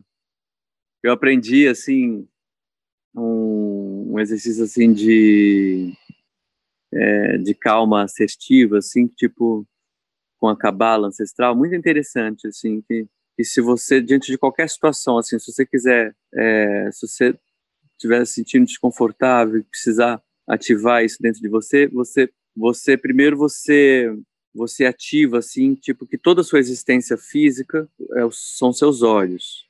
Você mantém isso bem firme. Aí acrescenta que toda a sua existência física é o seu pulmão e seus olhos. Então, tipo, a respiração, você fica com aquela respiração meio tipo evocando assim aquela, sei lá, o leão da savana, assim, tipo. E aí, por fim, que toda a sua existência física são as solas dos seus pés, seu pulmão, ou seja, sua respiração e seus olhos. Se você ficar com essas três consciências físicas ativadas, em qualquer situação de desconforto que você está sendo provocado, é, você tem mais chance de ter um, uma atitude assertiva, assim, sabe? E eu adorei esse, esse exercício de ordem prática, assim, tipo que a gente falou de, de, do físico, assim. É, tem, tem muitos exercícios de respiração que eu pouco conheço, mas tem uma hora ou outra que eu, que eu me lembro disso, porque às vezes a gente não lembra, né? Tá acontecendo ali. Que eu me lembro me ajuda muito, então me deu vontade de compartilhar aqui. Hum, lindo demais, cara. É, eu, eu testei várias, vários exercícios de presença na vida, várias meditações, visualizações, respirações, pranayamas tentei de tudo, me considero um cara gosta de experimentar assim práticas diferentes que podem me fazer bem, né? Então, algumas ficam comigo, algumas nesses momentos assim de que você precisa, elas vêm, né? Acho que é o que é o essencial, vem nesses momentos assim. Então, sinto que respiração e meditação são ferramentas hoje, tecnologias avançadíssimas, assim como as maiores tecnologias que eu vejo que o mundo precisa hoje estão nos povos originários, que é o começo do nosso papo. Então, ali, assim, a gente precisa combinar mesmo essas tecnologias que a gente chama de avançadas, né, que permitem a gente estar aqui nesse momento, compartilhando tempo e espaço, praticamente, e, e, juntar, né, a permacultura, é isso, né, assim, esse contato mais forte com a natureza, esse lance da tribo com as crianças. Então, se a gente conseguir juntar é, essas tecnologias novas com o que a gente tem de mais precioso, né, que são os povos é, originários e a sabedoria que eles têm, a gente tem chance, eu vejo, né, porque acho que assim, parte dessa, desse processo depressivo que eu tive, você teve, acho que tem a ver com esse inconsciente todo coletivo e com o processo de destruição ambiental, de desigualdade social, onde a gente olha questões políticas e tanta coisa que desmotiva a gente, né? Eu queria saber como é que você mantém a motivação, como é que você mantém a, o otimismo, ou esperança, ou ativismo, ou energia vital ali para fazer o que o seu, sua voz interna te chama, o que você acredita que é o melhor nesse, nesse plano, nesse, nesse plano da existência. Olha, acho que chega uma hora em que a gente tem que decidir deixar de ser um problema no mundo e passar a ser parte da solução. Tem tanta miséria, tem tanto por fazer que se a gente se desgarrar do que a gente chama que é a nossa própria missão e cada um tem a sua intransferível aí e ficar mais num lugar assim de uma vida ligado a, a, a, ao sensorial apenas, às coisas que nos dão prazer, aí a gente vai se desconectando assim de trabalhar pelo bem comum e aí meio que tem muito mais chance de esmurecer, eu acho. Agora, se a gente mantém firme assim uma uma visão mais consciencial assim, tipo, não, então vamos para uma consciência maior e tal, que também nem é a chegada do, da expansão toda, acho que seria o segundo degrau assim, aconteça o que acontecer, haja o que houver, é, a gente tem ali um, um, tem sempre um trabalho para fazer, né? É importante que a gente esteja sempre acrescentando, eu acho. Essa e outra faz diferença assim para mim também pensar assim nos meus próximos 200 anos. Tipo, porque quando a gente morre, o que a gente fez, se a gente fez alguma coisa em prol do bem comum, aquilo continua vivendo um pouco mais. Então, importante a gente pensar em, é, no, hoje no, nos próximos 150 anos, assim, peraí, eu estou participando do que aqui que vai ecoar nos próximos 150 anos. Então, ter essa não se afastar muito assim de uma de uma visão que contempla mais do que a sua própria vida, né? Acho que ajuda muito a ter uma uma uma cabeça erguida. E aí eu lembrei agora daquela brilhante resposta do Ailton Krenak é, para encerrar o Roda Viva recente que ele que o Visnik perguntou para ele, ele falou, Ailton, você, você assim, é bacana que você não ameniza, né, como o fim, você não ameniza na hora de noticiar a, a o, o, quão, o quão, quanto de estrago já foi feito em relação a esse desenvolvimento todo que gerou aqui na humanidade, no planeta, no seu povo, é, essa o trágico, você a gente sabe que você não ameniza e que você traz, mas ao mesmo tempo você mantém uma alegria. E fala um pouquinho sobre isso. Aí ele ah, sim, né? É tão bonito o sorriso dele, porque é. a cada resposta desse programa ele ele abre um sorriso assim, aquilo já me emociona, que é, resplandece no rosto dele, assim, uma coisa tão emocionante. Ele chama a pessoa pelo nome, fala, brinca, ele, aí ele diz assim: Olha, Zé, você bem sabe, né, que Aí é, é, o que a gente já sabe, né? A alegria é a prova dos nove, ok. A alegria, posso dizer, a alegria é o nosso combustível para seguir adiante, beleza. Aí ele fala assim, aí sim, entra mais ele assim, ele fala, se você for chamado para uma dança cósmica, você vai entrar cabisbaixo? Genial, genial. Maravilhoso, maravilhoso. E a vida é isso, né? É uma dança cósmica. Então, a gente está aqui é do caralho estar tá aqui, sabe? É, tudo que a gente for buscar para expansão de consciência ou da espiritualidade é para o corpo físico, é para o momento presente, é para o aqui e agora, é para a matéria. Não é para um ai depois que eu morrer, ai essa. Não, gente, é para o que a gente é capaz de fazer aqui um com o outro. Isso é tão extraordinário que aí sim a felicidade pelo simples fato de estarmos aqui. Beleza? A tragédia não vai deixar de existir na minha vida, na sua, na de todo mundo, então vamos sempre se lembrar dessa dessa roda que a gente que não cresceu numa cosmovisão tipo de uma tribo indígena, a gente é uma tribo espalhada pelo mundo e aí a nossa alta tecnologia humana é, que tem a ver com essa capacidade de conectividade é, humanista mesmo de um com o outro, acaba, é, para gente que vive espalhado com uma tribo fazendo parte do mesmo pertencimento, a gente tem que a gente é, tem que se esforçar para não perder isso e acho que essa essa falta é o que faz nascer o Woodpeckers, é o que faz nascer é, uma música ou outra que venha realmente do fundo do meu coração, sabe? Então, é, isso tudo que nos falta, se a gente souber lidar com isso, isso gera. Então, e, e, e para mim é muito especial estar tá aqui dialogando com, com, com você, que eu nunca tinha visto, nunca tinha conversado, e, mas que sei que e sinto um pertencimento da mesma tribo, assim, sabe? Hum, demais, sinto mesmo, irmão, sinto mesmo, sinto Sinto muito realizado, assim, de estar aqui falando com você nesse nível, assim, de coração aberto, né? Acho que a gente está trocando aqui de, de, coração aberto, aprendizados e é difícil, eu vejo, é, eu vi muito na viagem, né? De eu estar indo e conectar com alguém, assim, de, pá, de primeira e, e da virtual, assim, né? Então, sinto essa conexão uhum. contigo, assim, de, de irmão de jornada mesmo, né? De estamos... E acho que, assim, talvez por ter passado por esses processos de mais tristeza, talvez de sentir essa, talvez, incompreensão do mundo, talvez por ter atingido certo nível do, de sucesso no que a sociedade considera como sucesso, né? Eu acho que acaba experiências parecidas em áreas diferentes, sinto que trouxeram a gente aqui agora, então fico honrado de verdade, coração cheio de estar aqui trocando contigo, aprendendo bastante e assim, querendo que seja presencial aí, que virtual é bom, mas sentar aqui, pegar esse.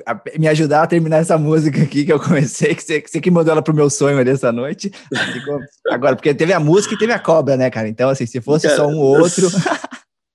É impressionante, né? Tipo, a, a, alta tecnologia humana tá clara aí, né? Tipo, dois assuntos que, que me interessam muito, você sonhou e a gente está aqui falando. Vou até aproveitar e, e, e, dar um gole aqui numa kombucha, tá numa garrafinha que parece cerveja, mas se a gente for falar um pouco disso de do caminho mais saudável, tá aqui, acho que uma uma, uma bebida capaz de, de, de lidar é, com toda a força, assim, pau a pau com a indústria dos refrigerantes no mundo, e pelo contrário, gerar muito mais consciência e muito mais saúde, né? Ah, ótimo, né? né? Eu passei esse tempo na Califórnia, tomava muito, tenho essa vontade de fazer, não sei se você faz aí, mas kombucha é um, é, que eu quero. Tenho, tenho, acho que é a próxima coisa que o meu maior sonho assim hoje da vida é morar num espaço que eu consuma meu próprio alimento. Assim, hoje eu consumo bastante orgânico que eu compro, mas morar num lugar que eu colha meus alimentos, faça minha kombucha, faça meu pão. É, tenho esse sonho assim, né? E não sei se essa kombucha vocês fazem, vocês compram de alguém daí.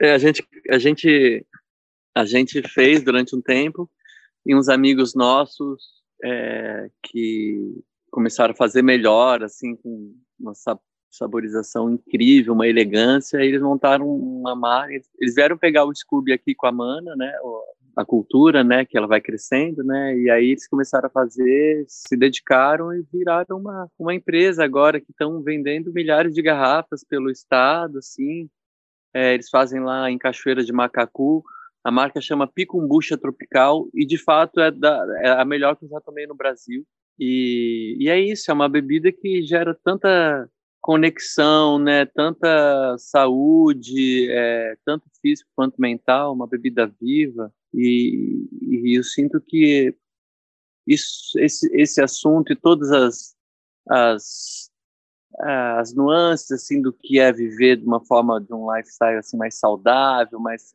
mais consciente, isso tudo vai começar a ganhar uma grande uma grande avenida, uma grande via mais larga, assim, com mais gente aderindo e se libertando desse lugar que rouba o homem do campo, que rouba o produtor, que, que é cheio de gôndola e se chama supermercado, né? A gente, a gente é fruto do, daquela publicidade pós-revolução industrial, da publicidade de trabalhar, voltar, comprar no supermercado a compra do mês, voltar no, e comprar mais no mês que vem. Eu digo a gente pensando geracionalmente falando, né? Geração que nasce ali nos anos 80, né, e tal, né? Então, está na hora da gente se libertar um pouco desse território, eu acho. E isso acho que vai ficar cada vez mais aderido por aí. Vai deixar de ser assim, tipo, ah, ah aquela galera que tem mais tempo, beleza, quero ver aqui no corre, na, na relação. Não, às vezes fica prático também, se a gente tiver mais, é, mais, mais pessoas no mesmo movimento perto da gente, né? Seja o nosso rolê qual, qual for, né? Uma comunidade, né?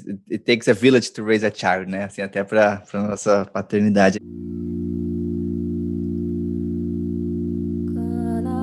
Ele me lembrou um papo que eu tive com a Veina Ticuna, uma nutricionista indígena, e aí ela, ela, falou de uma coisa, no mercado você vê, sei lá, você vê melancia o ano inteiro, né?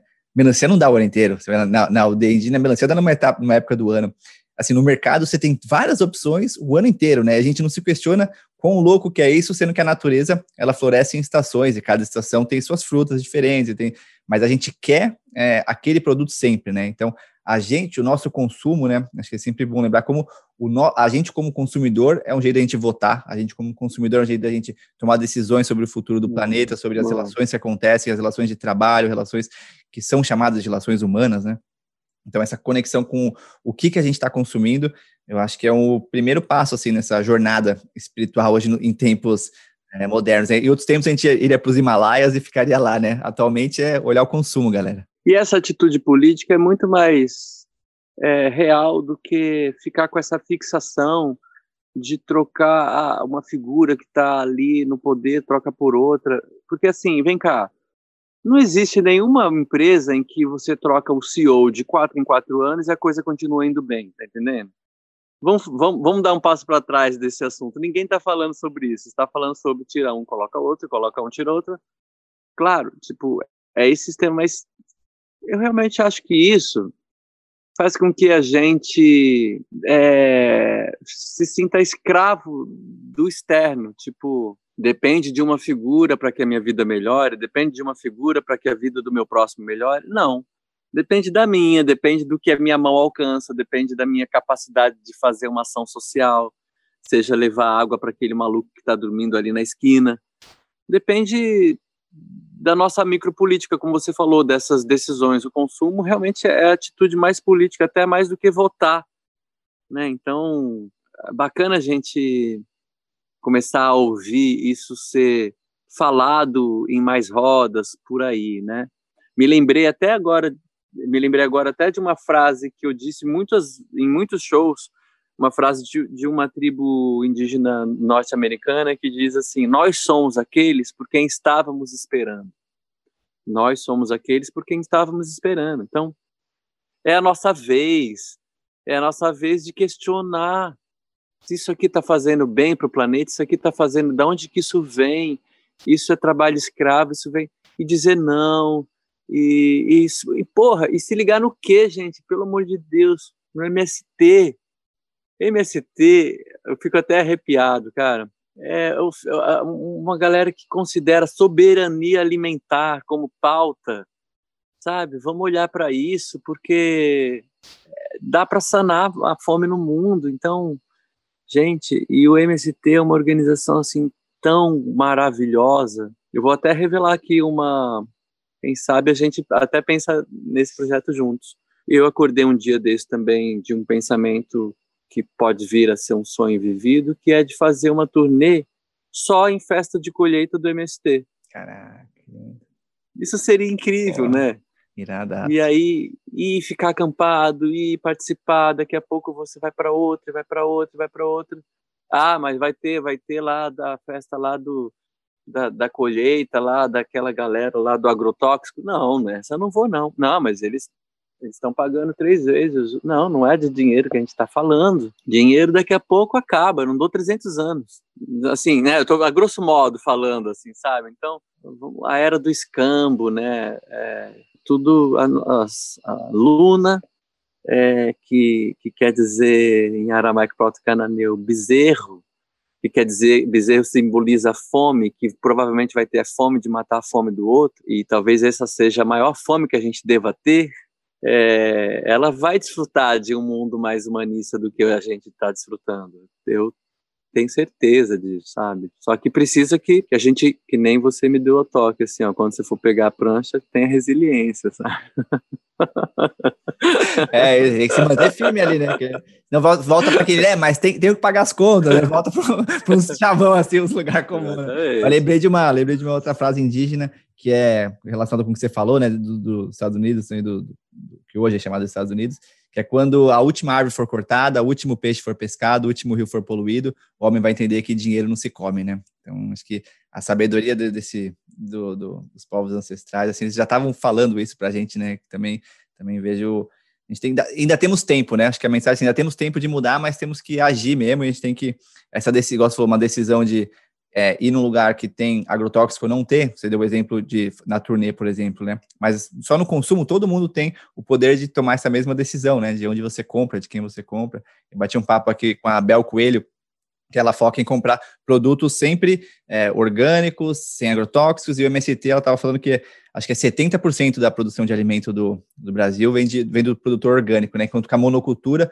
que a gente é, acha que vem dali os alimentos, não, muito vai para a China para alimentar os animais lá, né? Então, que a comida que vem para a gente vem do pequeno agricultor, que a gente não valoriza, fora todos os subsídios que tem para os grandes produtores, né? E toda Aqui, se a gente for entrar em cada questão aqui, né, gente, a gente, a gente vira a noite e aí me veio uma imagem agora, que isso eu aprendi na convivência com a Ana, que é uma mulher maravilhosa, assim, fico perplexo, assim, com, com a maneira como ela vive, o quanto ela me ensina, que é, tipo, fazer, vai fazer a feira, então faz por detrás das barracas, ou seja, fala, tipo, o que, que isso quer dizer? Tipo, tendo envolvimento com cada pessoa que está ali, Daqui a pouco você fica amigo de cada um que está ali, você nem anda pela, pela, pelo fluxo central ali da feira, você está tipo, indo encontrar as pessoas, abrindo um tempo humano para a conversa é, acontecer do tamanho que ela pede. E eu, isso foi uma das coisas, entre tantas, que eu aprendi com a Mana, assim, tipo, ela fala uma coisa muito linda, que o, desenvol que a, o, desenvol o desenvolvimento gerou uma conta muito cara, então está na hora da gente trocar desenvolvimento por envolvimento, né? Já não dá mais para ser neutro, eu acho, né? Acho que a gente está num ponto, acho que a questão indígena é uma delas. É. Tá acontecendo com os Yanomamis agora. Acho que a gente não, não dá mais para ficar. A natureza não, não, não dá mais para esperar. A extinção de espécies está rolando aí direto, a gente não está nem vendo. Assim, as coisas que a gente vê um tanto de absurdo, né? Mas tem vários que a gente não vê que estão acontecendo.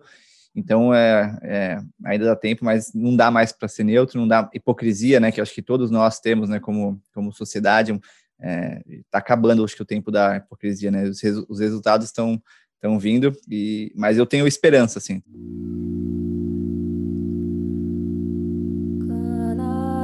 Tenho esperança que, te conhecendo assim e, e sentindo assim, eu vejo que tem esperança que um grupo de indivíduos, né, aumentando com essa, não gosto de mais consciente, mas que tenham essas, uhum. tenham essas um, não mais consciente, mas grupo de indivíduos que olham realmente o planeta como ser vivo, Gaia, né? Até Gaia, achei lindo o nome, Gaia, é, me remeteu Gaia também, e você veio de Guanás, achei um nome genial também, que, pois quero ouvir um pouco mais de, dessa criação.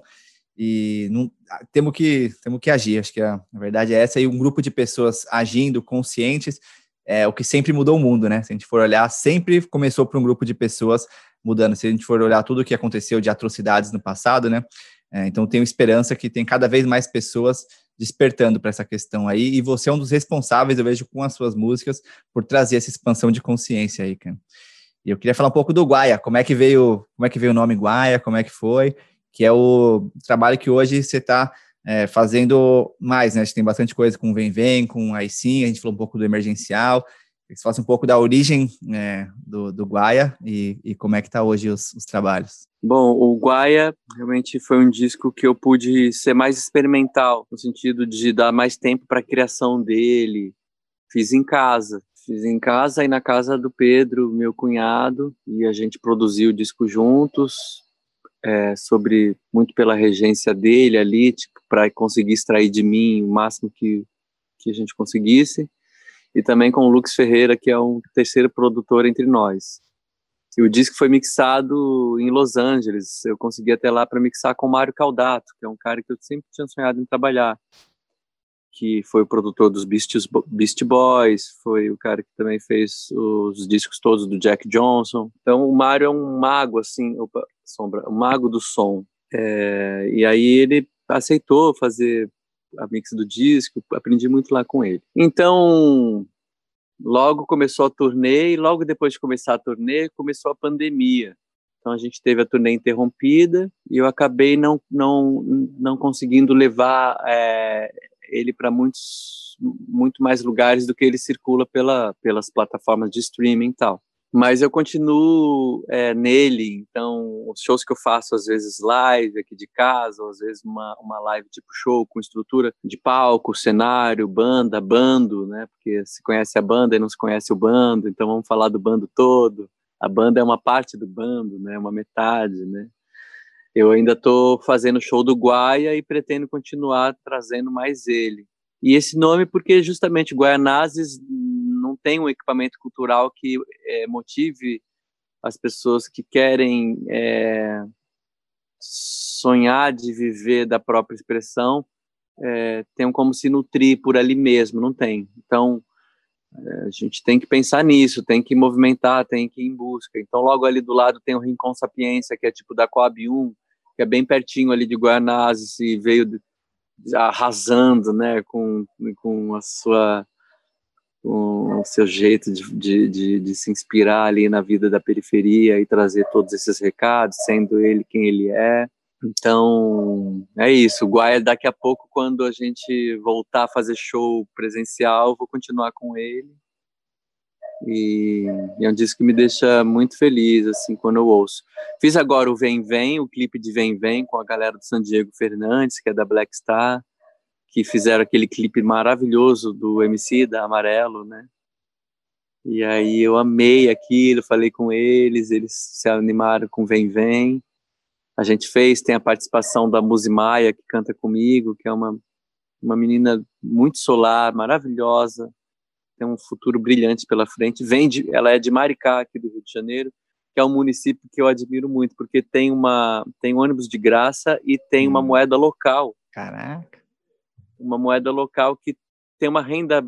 Aliás, esse é um assunto que a gente também tem que se tem que levar adiante, tipo batalhar pela renda básica universal, né? Porque se a gente mexer nessa caixa de areia que é a economia, que sobe muito de um lado e falta do outro, ou seja, se os trilhardários começarem e já estão começando a se conscientizar que a gente precisa distribuir melhor isso daí para gerar uma renda básica universal, para que todo mundo que nasça aqui tenha o direito e a segurança de, tipo, beleza, eu vou ter é, como sobreviver sem precisar é, é, ir para cima do outro, por exemplo, né, como era na era Neandertal. Então, então, Maricá tem uma moeda própria que todo mundo recebe para consumir as coisas é, que são locais através dessa moeda. Muito interessante. Né? Maravilhoso. A, Muzi Maia vem de lá, Ela nasceu lá, ela é uma menina que está com 20 anos agora, acho que 19 para 20. E o Vem Vem tá aí para todo mundo chegar junto nesse momento que a gente precisa de uma de um calor, de uma cor, de uma dança, de um remeleixo, de um quadril balançando assim para dar um, um combustível para seguir adiante na jornada, porque tá tá duro, né? Então, lembrei, falando do renda básica universal, tem um, um, autor que eu gosto muito, chama Charles Eisenstein.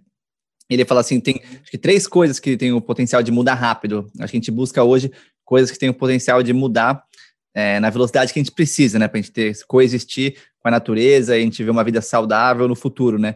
Outra frase indígena, né? Que é, eu não, a gente não recebe a terra dos nossos ancestrais, a gente toma emprestado dos nossos descendentes, né? E aí o Charles Eisenstein ele fala três três questões que podem mudar rápido assim na economia, né? Então renda básica universal, taxação de grandes fortunas é, e perdão de dívidas dos países, né? Se for pensar, a gente já começa, a gente já nasce devendo para outros países, né? Então, assim, mas qual que é a chance de quem está no status quo no poder até questionar isso, né? E, e outro, me lembrei do mestre Cláudio Naranjo, também um professor, que ele tem, sempre tentou trabalhar com autoconhecimento e educação para as crianças, né, na América Latina principalmente, como o Rica ele conseguiu um pouco, né, no, no, Uruguai, e no final da vida dele, ele faleceu faz pouco tempo, ele fala, a única coisa que eu vejo que tem o potencial de mudar é, na velocidade que a gente precisa, é o uso de psicodélicos no contexto correto ali, né? Então, me lembrei do, da renda básica universal e de coisas que a gente pode fazer aí para realmente, como um todo, mudar de fato, né? Que assim, um vegano a mais no mundo não vai mudar tanto. Todo mundo ser vegano, menos o, Bolsonaro, beleza, o mundo tá bom, galera. É, vamos parar de matar os bichinhos todos.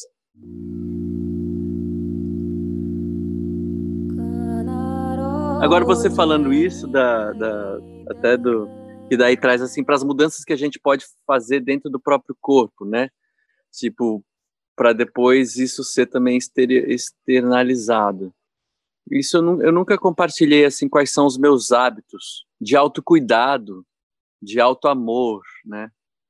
Até mesmo porque aquela frase complexa, ame o próximo como ama a ti mesmo, Tipo assim, como que eu me amo, né? Vamos começar por aí. Será que eu tô me amando, assim? Será que eu tô... O que que significa, né? Para depois chegar também no outro e tal. Eu nunca compartilhei, assim, publicamente quais são os meus, meus altos cuidados, mas eu acho isso importante de fazer aqui agora, assim, eu senti, assim, sabe? Tipo, porque a gente não faz ideia o quanto a gente vai acumulando, às vezes, de raiva, de emoção e de alimentação, é, o quanto essa, essa acumulação assim ela também impede que a gente tenha um, um, um espaço mental assim mais aberto para para conectar assim como antena com as coisas que realmente precisam ser feitas na sua própria vida ou para conectar assim com o comportamento que realmente você precisa alcançar para que para que todas as pessoas que estão no, ao seu redor também é, é, estejam contempladas com a sua presença, para enfim, para viver bem, fazendo. Então, assim, são algumas coisas que eu vou dizer aqui que fazem muito bem para mim e, e, quero manter assim, tipo, mais do que tipo uma sugestão de façam isso, façam aquilo. Bom, vou começar a falar primeiro do intestino, né? Nosso segundo cérebro. A gente não faz ideia que comer farinha branca, ou seja, comer pão francês, por exemplo, pão todo dia, que é uma cultura nossa aqui, que é feito de farinha branca, que aquilo é um alimento que, na verdade, ele não te nutre, né? ele, te, ele sacia sua fome, ele incha lá dentro um pouquinho, ele não te nutre, daqui a pouco você está com fome de alguma coisa que realmente tenha, tenha energia vital. E como tem farinha branca, a farinha branca, como as drogas brancas, ela, no caso a farinha branca, ela, ela, ela constrói uma película na parede interna do intestino, uma película é, da cor do seu microfone, assim, uma coisa preta, assim, que impede o intestino de absorver todos os, os nutrientes que estão passando por ali em outras alimentações. E isso a gente ninguém ensina pra gente, né? Só, só se aparece um anjo na nossa vida para contar, e no meu caso foi a mana. Ninguém conta pra gente também que refogar alho, cebola, óleo, isso gera uma. O alho deixa de ser medicinal, transforma em toxina. Então, tipo, dá para cozinhar sem refogar, sem ficar saturando o óleo, quanto isso vai te dar saúde também. E aí, falando do intestino, uma coisa que eu sinto como um, um, um, uma chave assim muito poderosa assim para para gente enfrentar algum, alguns momentos da vida, seja um dia que vai ser mais pesado ou então um, uma resolução de um problema que você não está achando a saída, tipo quer fazer em casa lavagem intestinal. Isso é possível, que a gente chama de enema, né? Hum. Isso é possível karma, fazer né? No, no Ayurveda, né? É o Panchakarma, né? Panchakarma, Panchakarma, né? É, é, o Panchakarma é um processo bem, bem, bem mais é, complexo, porque não é só sobre uma única lavagem, né? Ele, ele tem a ver com nutrir o tubo e depois uma lava, lavagens específicas com, com nutrientes específicos. Então, assim, a gente acumula nessas curvas do intestino um monte de, de coisa que a gente não elimina, não elimina, porque fica estacionado. Então, a lavagem intestinal, que você pode comprar uma bolsa de lavagem para você fazer em casa com uma mínima instrução, é, só com água é possível, com água e um pouquinho de sal, porque o nosso líquido é um pouco salgado, para o corpo não estranhar, morno. Você elimina, depois você faz a lavagem, você vê, na hora você você acessa é, uma, um espaço maior interno que está diretamente ligado ao seu cérebro, que te dá uma outra perspectiva do que você tem é, do seu pensamento em relação à sua atitude. Até se você está numa coisa raivítica, você sai dessa lavagem assim, tipo, não, tipo, beleza, não, já sei, não, isso não leva a lugar nenhum, vamos, vamos, vamos botar o pé no chão, vamos, vamos fazer a coisa certa. Recentemente eu comecei a fazer com café medicinal que daí é um processo mais, mais elaborado, não é qualquer café, você tem que achar quem tem esse grão de café medicinal, que ele é tipo numa torra que é diferente do grão para fazer café forte mesmo. E aí depois eu posso te mandar, se a gente quiser compartilhar aqui no, no portal e tal. Ah, o café um pouquinho, deixa secar e depois recebe e fica lá uns 20 minutos, depois elimina. E isso te dá uma energia, te dá uma, uma limpeza assim da sua psique muito potente. Isso é um autocuidado meu que faz diferença na minha vida. Normalmente, quando tem show, eu me preparo dessa maneira. E eu sinto que eu fico mais conectado ao sensível. Imediatamente. O, o, o nosso jeito de olhar muda. É, muda, você fica com um olhar muito profundo, sabe? Hum. Tipo, você olha, olha mesmo. O olhar é bem profundo, dá pra sentir mesmo, cara. E 80% acho que do que a gente chama de cérebro, na verdade, fica ali no intestino, no estômago, isso é uma coisa que pouca gente sabe também. É, não sei exatamente o número, mas vi de uma, alguma revista científica, assim, que a gente desconecta quanto que do cérebro, na verdade, é aqui no gut, né? Que a Ayurveda ensina muito, ajuda muito nisso, mas como a alimentação é importante nessa relação com o pensamento, né? E aí essa profundidade do olhar, eu acho que a gente perde por esse vício nesses alimentos de gosto mais forte, né? Ou seja, do sal, do açúcar em excesso em vários tipos de alimentos e principalmente os condimentados. E aí o impacto que isso deve ter, cara. Então acho que é, obrigadaço por compartilhar isso mesmo como, como hábito e prática para a limpeza mesmo, é algo que eu não, não, não, me atento, não. É, acho incrível essa ferramenta. Quando chegou na minha vida, virou uma resolução para muitas coisas. Eu também adiro também às medicinas da floresta, né, que também chegaram até mim. Tem uma hora que é o paricá, né, que é o sopro, que é o rapé indígena que vai me devolver para mim mesmo. Tem hora que é o colírio, sananga também, é, isso tudo é possível de, de, de, de, ser acessado, porque essa integração que não houve até agora do, da, das nações indígenas com a nação homem branco, entre aspas, essa falta dessa integração é que também impede que a gente evolua num único só corpo, num único só coração, porque se a gente, quando a gente começa a, a, a, a comungar das medicinas da, da, da floresta, tipo, porque vem deles com muito saber milenar e, dessa tradição toda, a gente vê o quanto aquilo ajuda a gente no dia a dia aqui no urbano. Então, esse é um assunto também que de vez em quando aqui de vez em quando tem em casa e quando tem tem hora que, eu, que me ajuda e tal. Além disso, a alimentação ter muito cuidado realmente com, com os efeitos né, que a alimentação gera, pro, pro, é, procurar saber um pouco mais sobre isso. Aqui em casa a gente a gente só cozinha em panela de barro porque gasta menos gás e não corre risco de soltar nenhum ferro na hora em que você está. E outra, não queima sua mão, porque comida gosta de mão, então você pode a panela de barro ela demora a ficar toda fervendo, então você pode ficar usando mais a mão enquanto está cozinhando a kombucha. Aí a gente vai chegar o quê? Nos óleos essenciais. Tem hora que é um óleo essencial ou outro que ativa, né, o nosso é, o nosso límbico, o nosso líquido aqui interno. Então tem hora que é o óleo de gerânio que vai acolher o meu feminino, a minha carência tem olha que é hora que é o de hortelã que vai me dar um ímpeto para agir, tem hora que é o de cálamo, que é difícil de achar, mas que ajuda a articular a nossa fala, ele está ligado ao, ao, primeiro sopro, né? Ele organiza essa coisa da fala. É, a, a, a, cultura dos óleos essenciais, ela, ela tem um primeiro tem um primeiro pensamento assim tipo é uma coisa muito elitizada porque é muito caro, mas na verdade se você isso é um primeiro pensamento rasteiro, porque não é bem por aí. Você pode é, se reunir com, com as pessoas que produzem em grande escala e fazer parte de um grupo que compra e consome aquilo e tal. Então, tem uma, um vocabulário extenso, assim, né, dos óleos essenciais que também acaba servindo, assim, como ferramenta para alguns momentos, assim, da vida aqui, Bem, aqui em casa.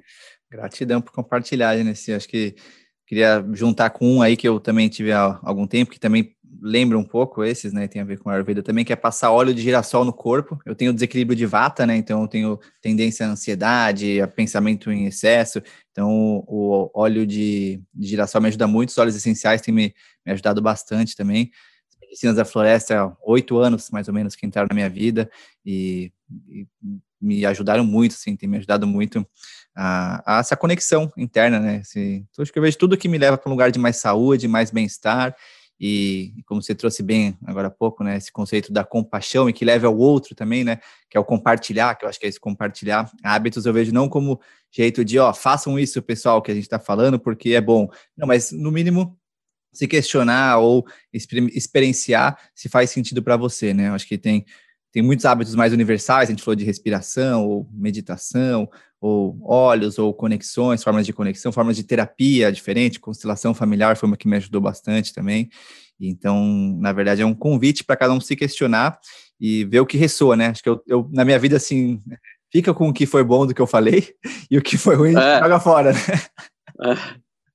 Exato, porque conselho é uma coisa difícil, assim, né? É melhor cada um puxar o, o seu para si. Uma outra coisa que eu vejo que, tipo, me ajuda muito é libertar o outro da, da minha opinião, sabe? Tipo, liberta o outro da sua opinião, deixa de ser chato. A fala é uma coisa que só porque existe esse mecanismo a gente acha que pode sair falando. Hum.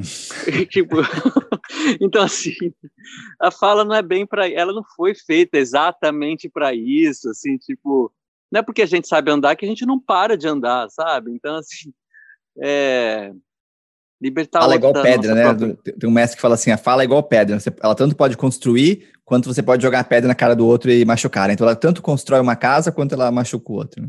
E uma coisa bem recente, assim, que eu vejo que está sendo muito boa, assim, que é perder a, a necessidade de resposta imediata. Tipo assim, chegou um WhatsApp ou um e-mail, alguma, algum telefonema, assim, tipo, alguma questão que, tipo, é muito afrontosa, beleza. Não, não, não responde imediatamente, não. Elabora, formula, traz para si, guarda um pouco, pensa bem, passa pelos quadrantes do pensamento, né, da lógica, do que você sabe, do que você quer, do que você sente, analisa essas quatro frentes e aí lapida para entregar para o outro uma coisa que é, que, é, que é capaz de moldar, inclusive, o comportamento do outro. Porque, assim, se vem uma afronta e você, é, é, é a, a, sua resposta tem uma consciência iluminadora, aquilo, aquilo causa um, uma, uma mudança que o seu estado pode gerar no outro, e, e outra, você se livra de também entrar num fluxo de reatividade, de uma confusão, e de perder o maior tesouro, que é a sua paz. É, você se livra disso, que é muito perigoso, e, tem, e, e a maioria das, das trocas assim mais comuns assim elas têm uma tendência às vezes de uma confusão ou outra levar para esse lugar da, da reatividade de um tenho começado, eu sou ariano, tenho é, Mercúrio em Ares, que é o planeta que, que diz sobre a velocidade da fala, a velocidade do pensamento.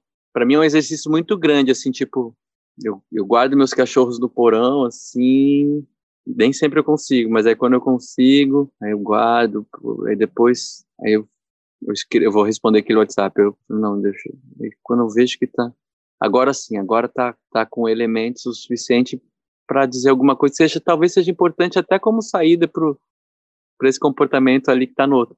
Perder a necessidade de resposta imediata tem sido um, uma grande ferramenta para mim. Hum, poder da escuta verdadeira, né? De se realmente escutar o outro, é raro hoje em dia, é raríssimo mesmo. Poder realmente escutar sem já estar tá pensando o que, que eu vou falar depois, ou muitas vezes nesses jogos de vingança ou de guerra, de ser melhor do que o outro, de competição, que acho que está em todos nós, mas acho que esse espaço da presença de ouvir antes da fala, assim, é, eu vejo que é uma característica de pessoas que eu admiro, assim, assim como você, pessoas que eu admiro, eu vejo que tem essa característica da escuta, que eu acho que tem a ver com a humildade também. Porque se você já vem falando, ou você já vem com é, respostas, sem a, tem as perguntas, né?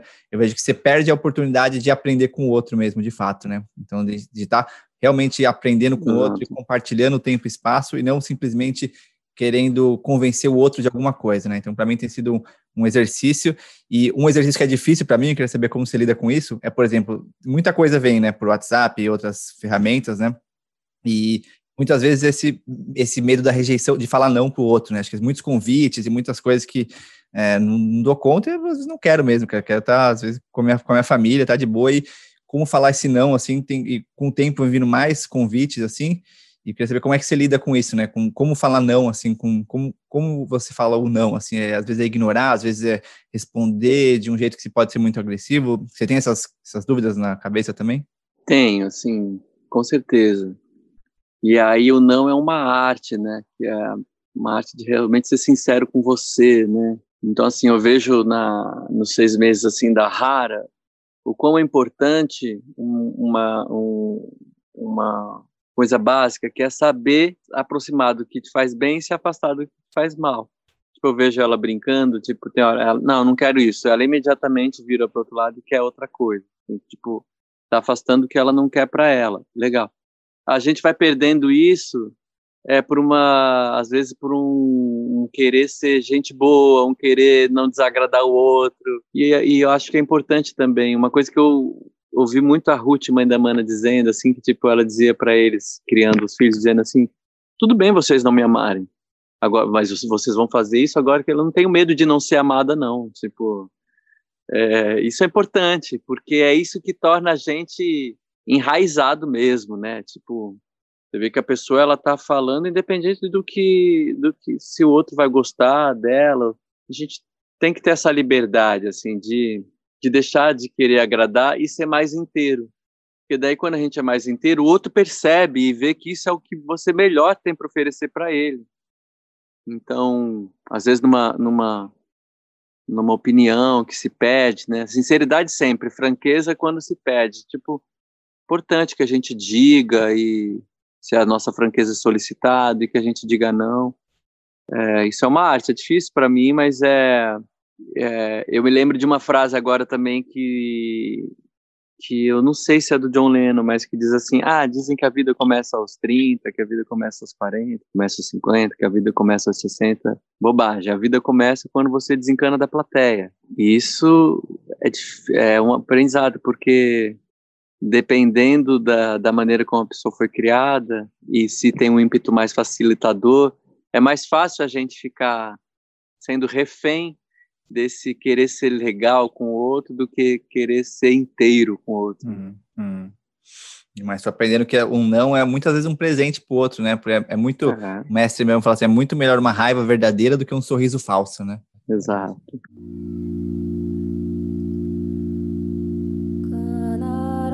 Agradecer demais, né, irmão? Quero te agradecer demais. Tô aqui, Eu ó, com cristal, cristalzinho na mão aqui, ó. Olha, beleza. Aqui. Acendi um incensinho ali atrás também antes de gente começar. Então, tá lindo. Agradecer aí. demais, irmão, por te conhecer, por Também. estar aqui agora, pela energia, pela troca, pelos ensinamentos.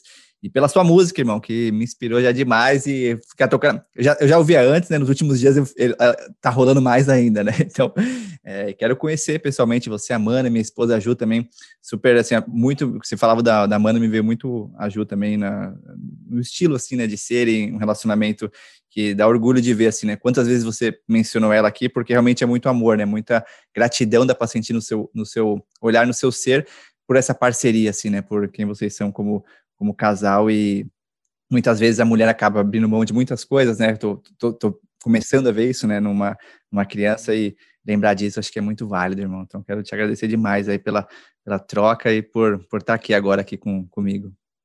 Eu também, Henrique. E te, te dizer que eu também olho para você com essa mesma brisa, assim, me vem a mesma o mesmo vento, assim, de é, de um núcleo familiar assim que respeita a, a, a importância da mulher, né, a força da, da matriarca da casa, é, de pessoas que têm um respeito e um amor à vida, né? Então, é, e com todas as suas nuances, essências, cheiros, detalhes e tal. E eu acho, e repito mais uma vez, não é querendo ser gente boa e querer nessa construção do novo mundo, a Woodpeckers, que, que você trouxe essa possibilidade de, de dar para o outro uma maneira dele, dele conseguir realizar um desejo ou outro pelo escambo, isso daí é uma entrega muito grande que você já conseguiu realizar aqui nessa vida. Isso daí é muito grande mesmo, assim, então quando eu conheci o Felipe, que ele me contou ali naquele dia, é, foi um, um, encantamento imediato. Eu e Rafael Carneiro, que é meu compadre, padrinho da Rara, ele toca comigo no show, que é um, um artista pernambucano lá de Olinda, incrível, um músico absurdo, um cara é, pisciano, é, compreensivo, inteligentíssimo, bem-humorado. A gente ficou muito, muito, muito chapado assim com o portal, assim, sabe? E é um portal mesmo que possibilita um, um, um deslocamento e, e, e, e, até essa ferramenta usada de outras maneiras que não né, tipo até de, de, oferecer um trabalho em troca de outro trabalho que não, não, é, não se restringe a, a, esse gigante que é só ah eu vou para um lugar eu posso oferecer isso aí eu posso ficar hospedado aí depois eu vou pro... é uma chave tanto é um é a prova de que o de que Luna e Rara vão, vão desfrutar de, de algo muito é, mais humano, consciente e, e, da coexistência. Parabéns mesmo, cara. Eu sou muito fã do Old Packers mesmo. Ah, irmão, gratíssimo. E possibilitou a gente estar tá aqui, né? Que o Felipe conheceu você, me apresentou você, então, se não fosse o Old Packers também, a gente não estaria aqui, né? Por mais que eu veja que é uma conjunção, né, de relações humanas, né? E eu, junto com várias pessoas, fomos dando vazão, assim, eu sinto download também, né, fomos recebendo isso e, e, transformando e usando e curtindo, e hoje é uma galera no mundo inteiro usando, tem literalmente pessoas em todos os países, assim, então dá é uma... Mesmo? É, literalmente, é, tem países que eu nem sabia que, que tinha e tem gente lá, cara.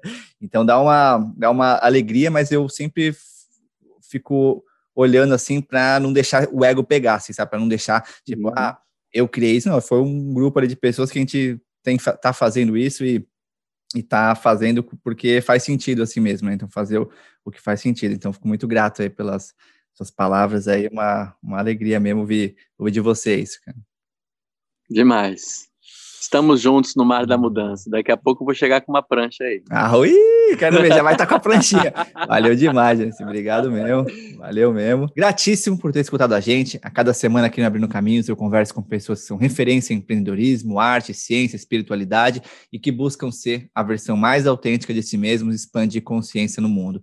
Hoje, no episódio 40, conversei com Marcelo Genesi. Foi um bálsamo, uma troca riquíssima de diversos assuntos. Fomos da composição de música a hábitos saudáveis, do mar à floresta. Então, um papo incrível, riquíssimo. Aprendi demais e espero que vocês tenham gostado também. Se vocês curtiram, lembra de acompanhar a gente no Spotify, nosso canal no YouTube. A gente está também no Instagram e no Telegram compartilhando e trocando. Então, vem falar pra gente o que você achou do episódio. Semana que vem tem mais, galera. Ih!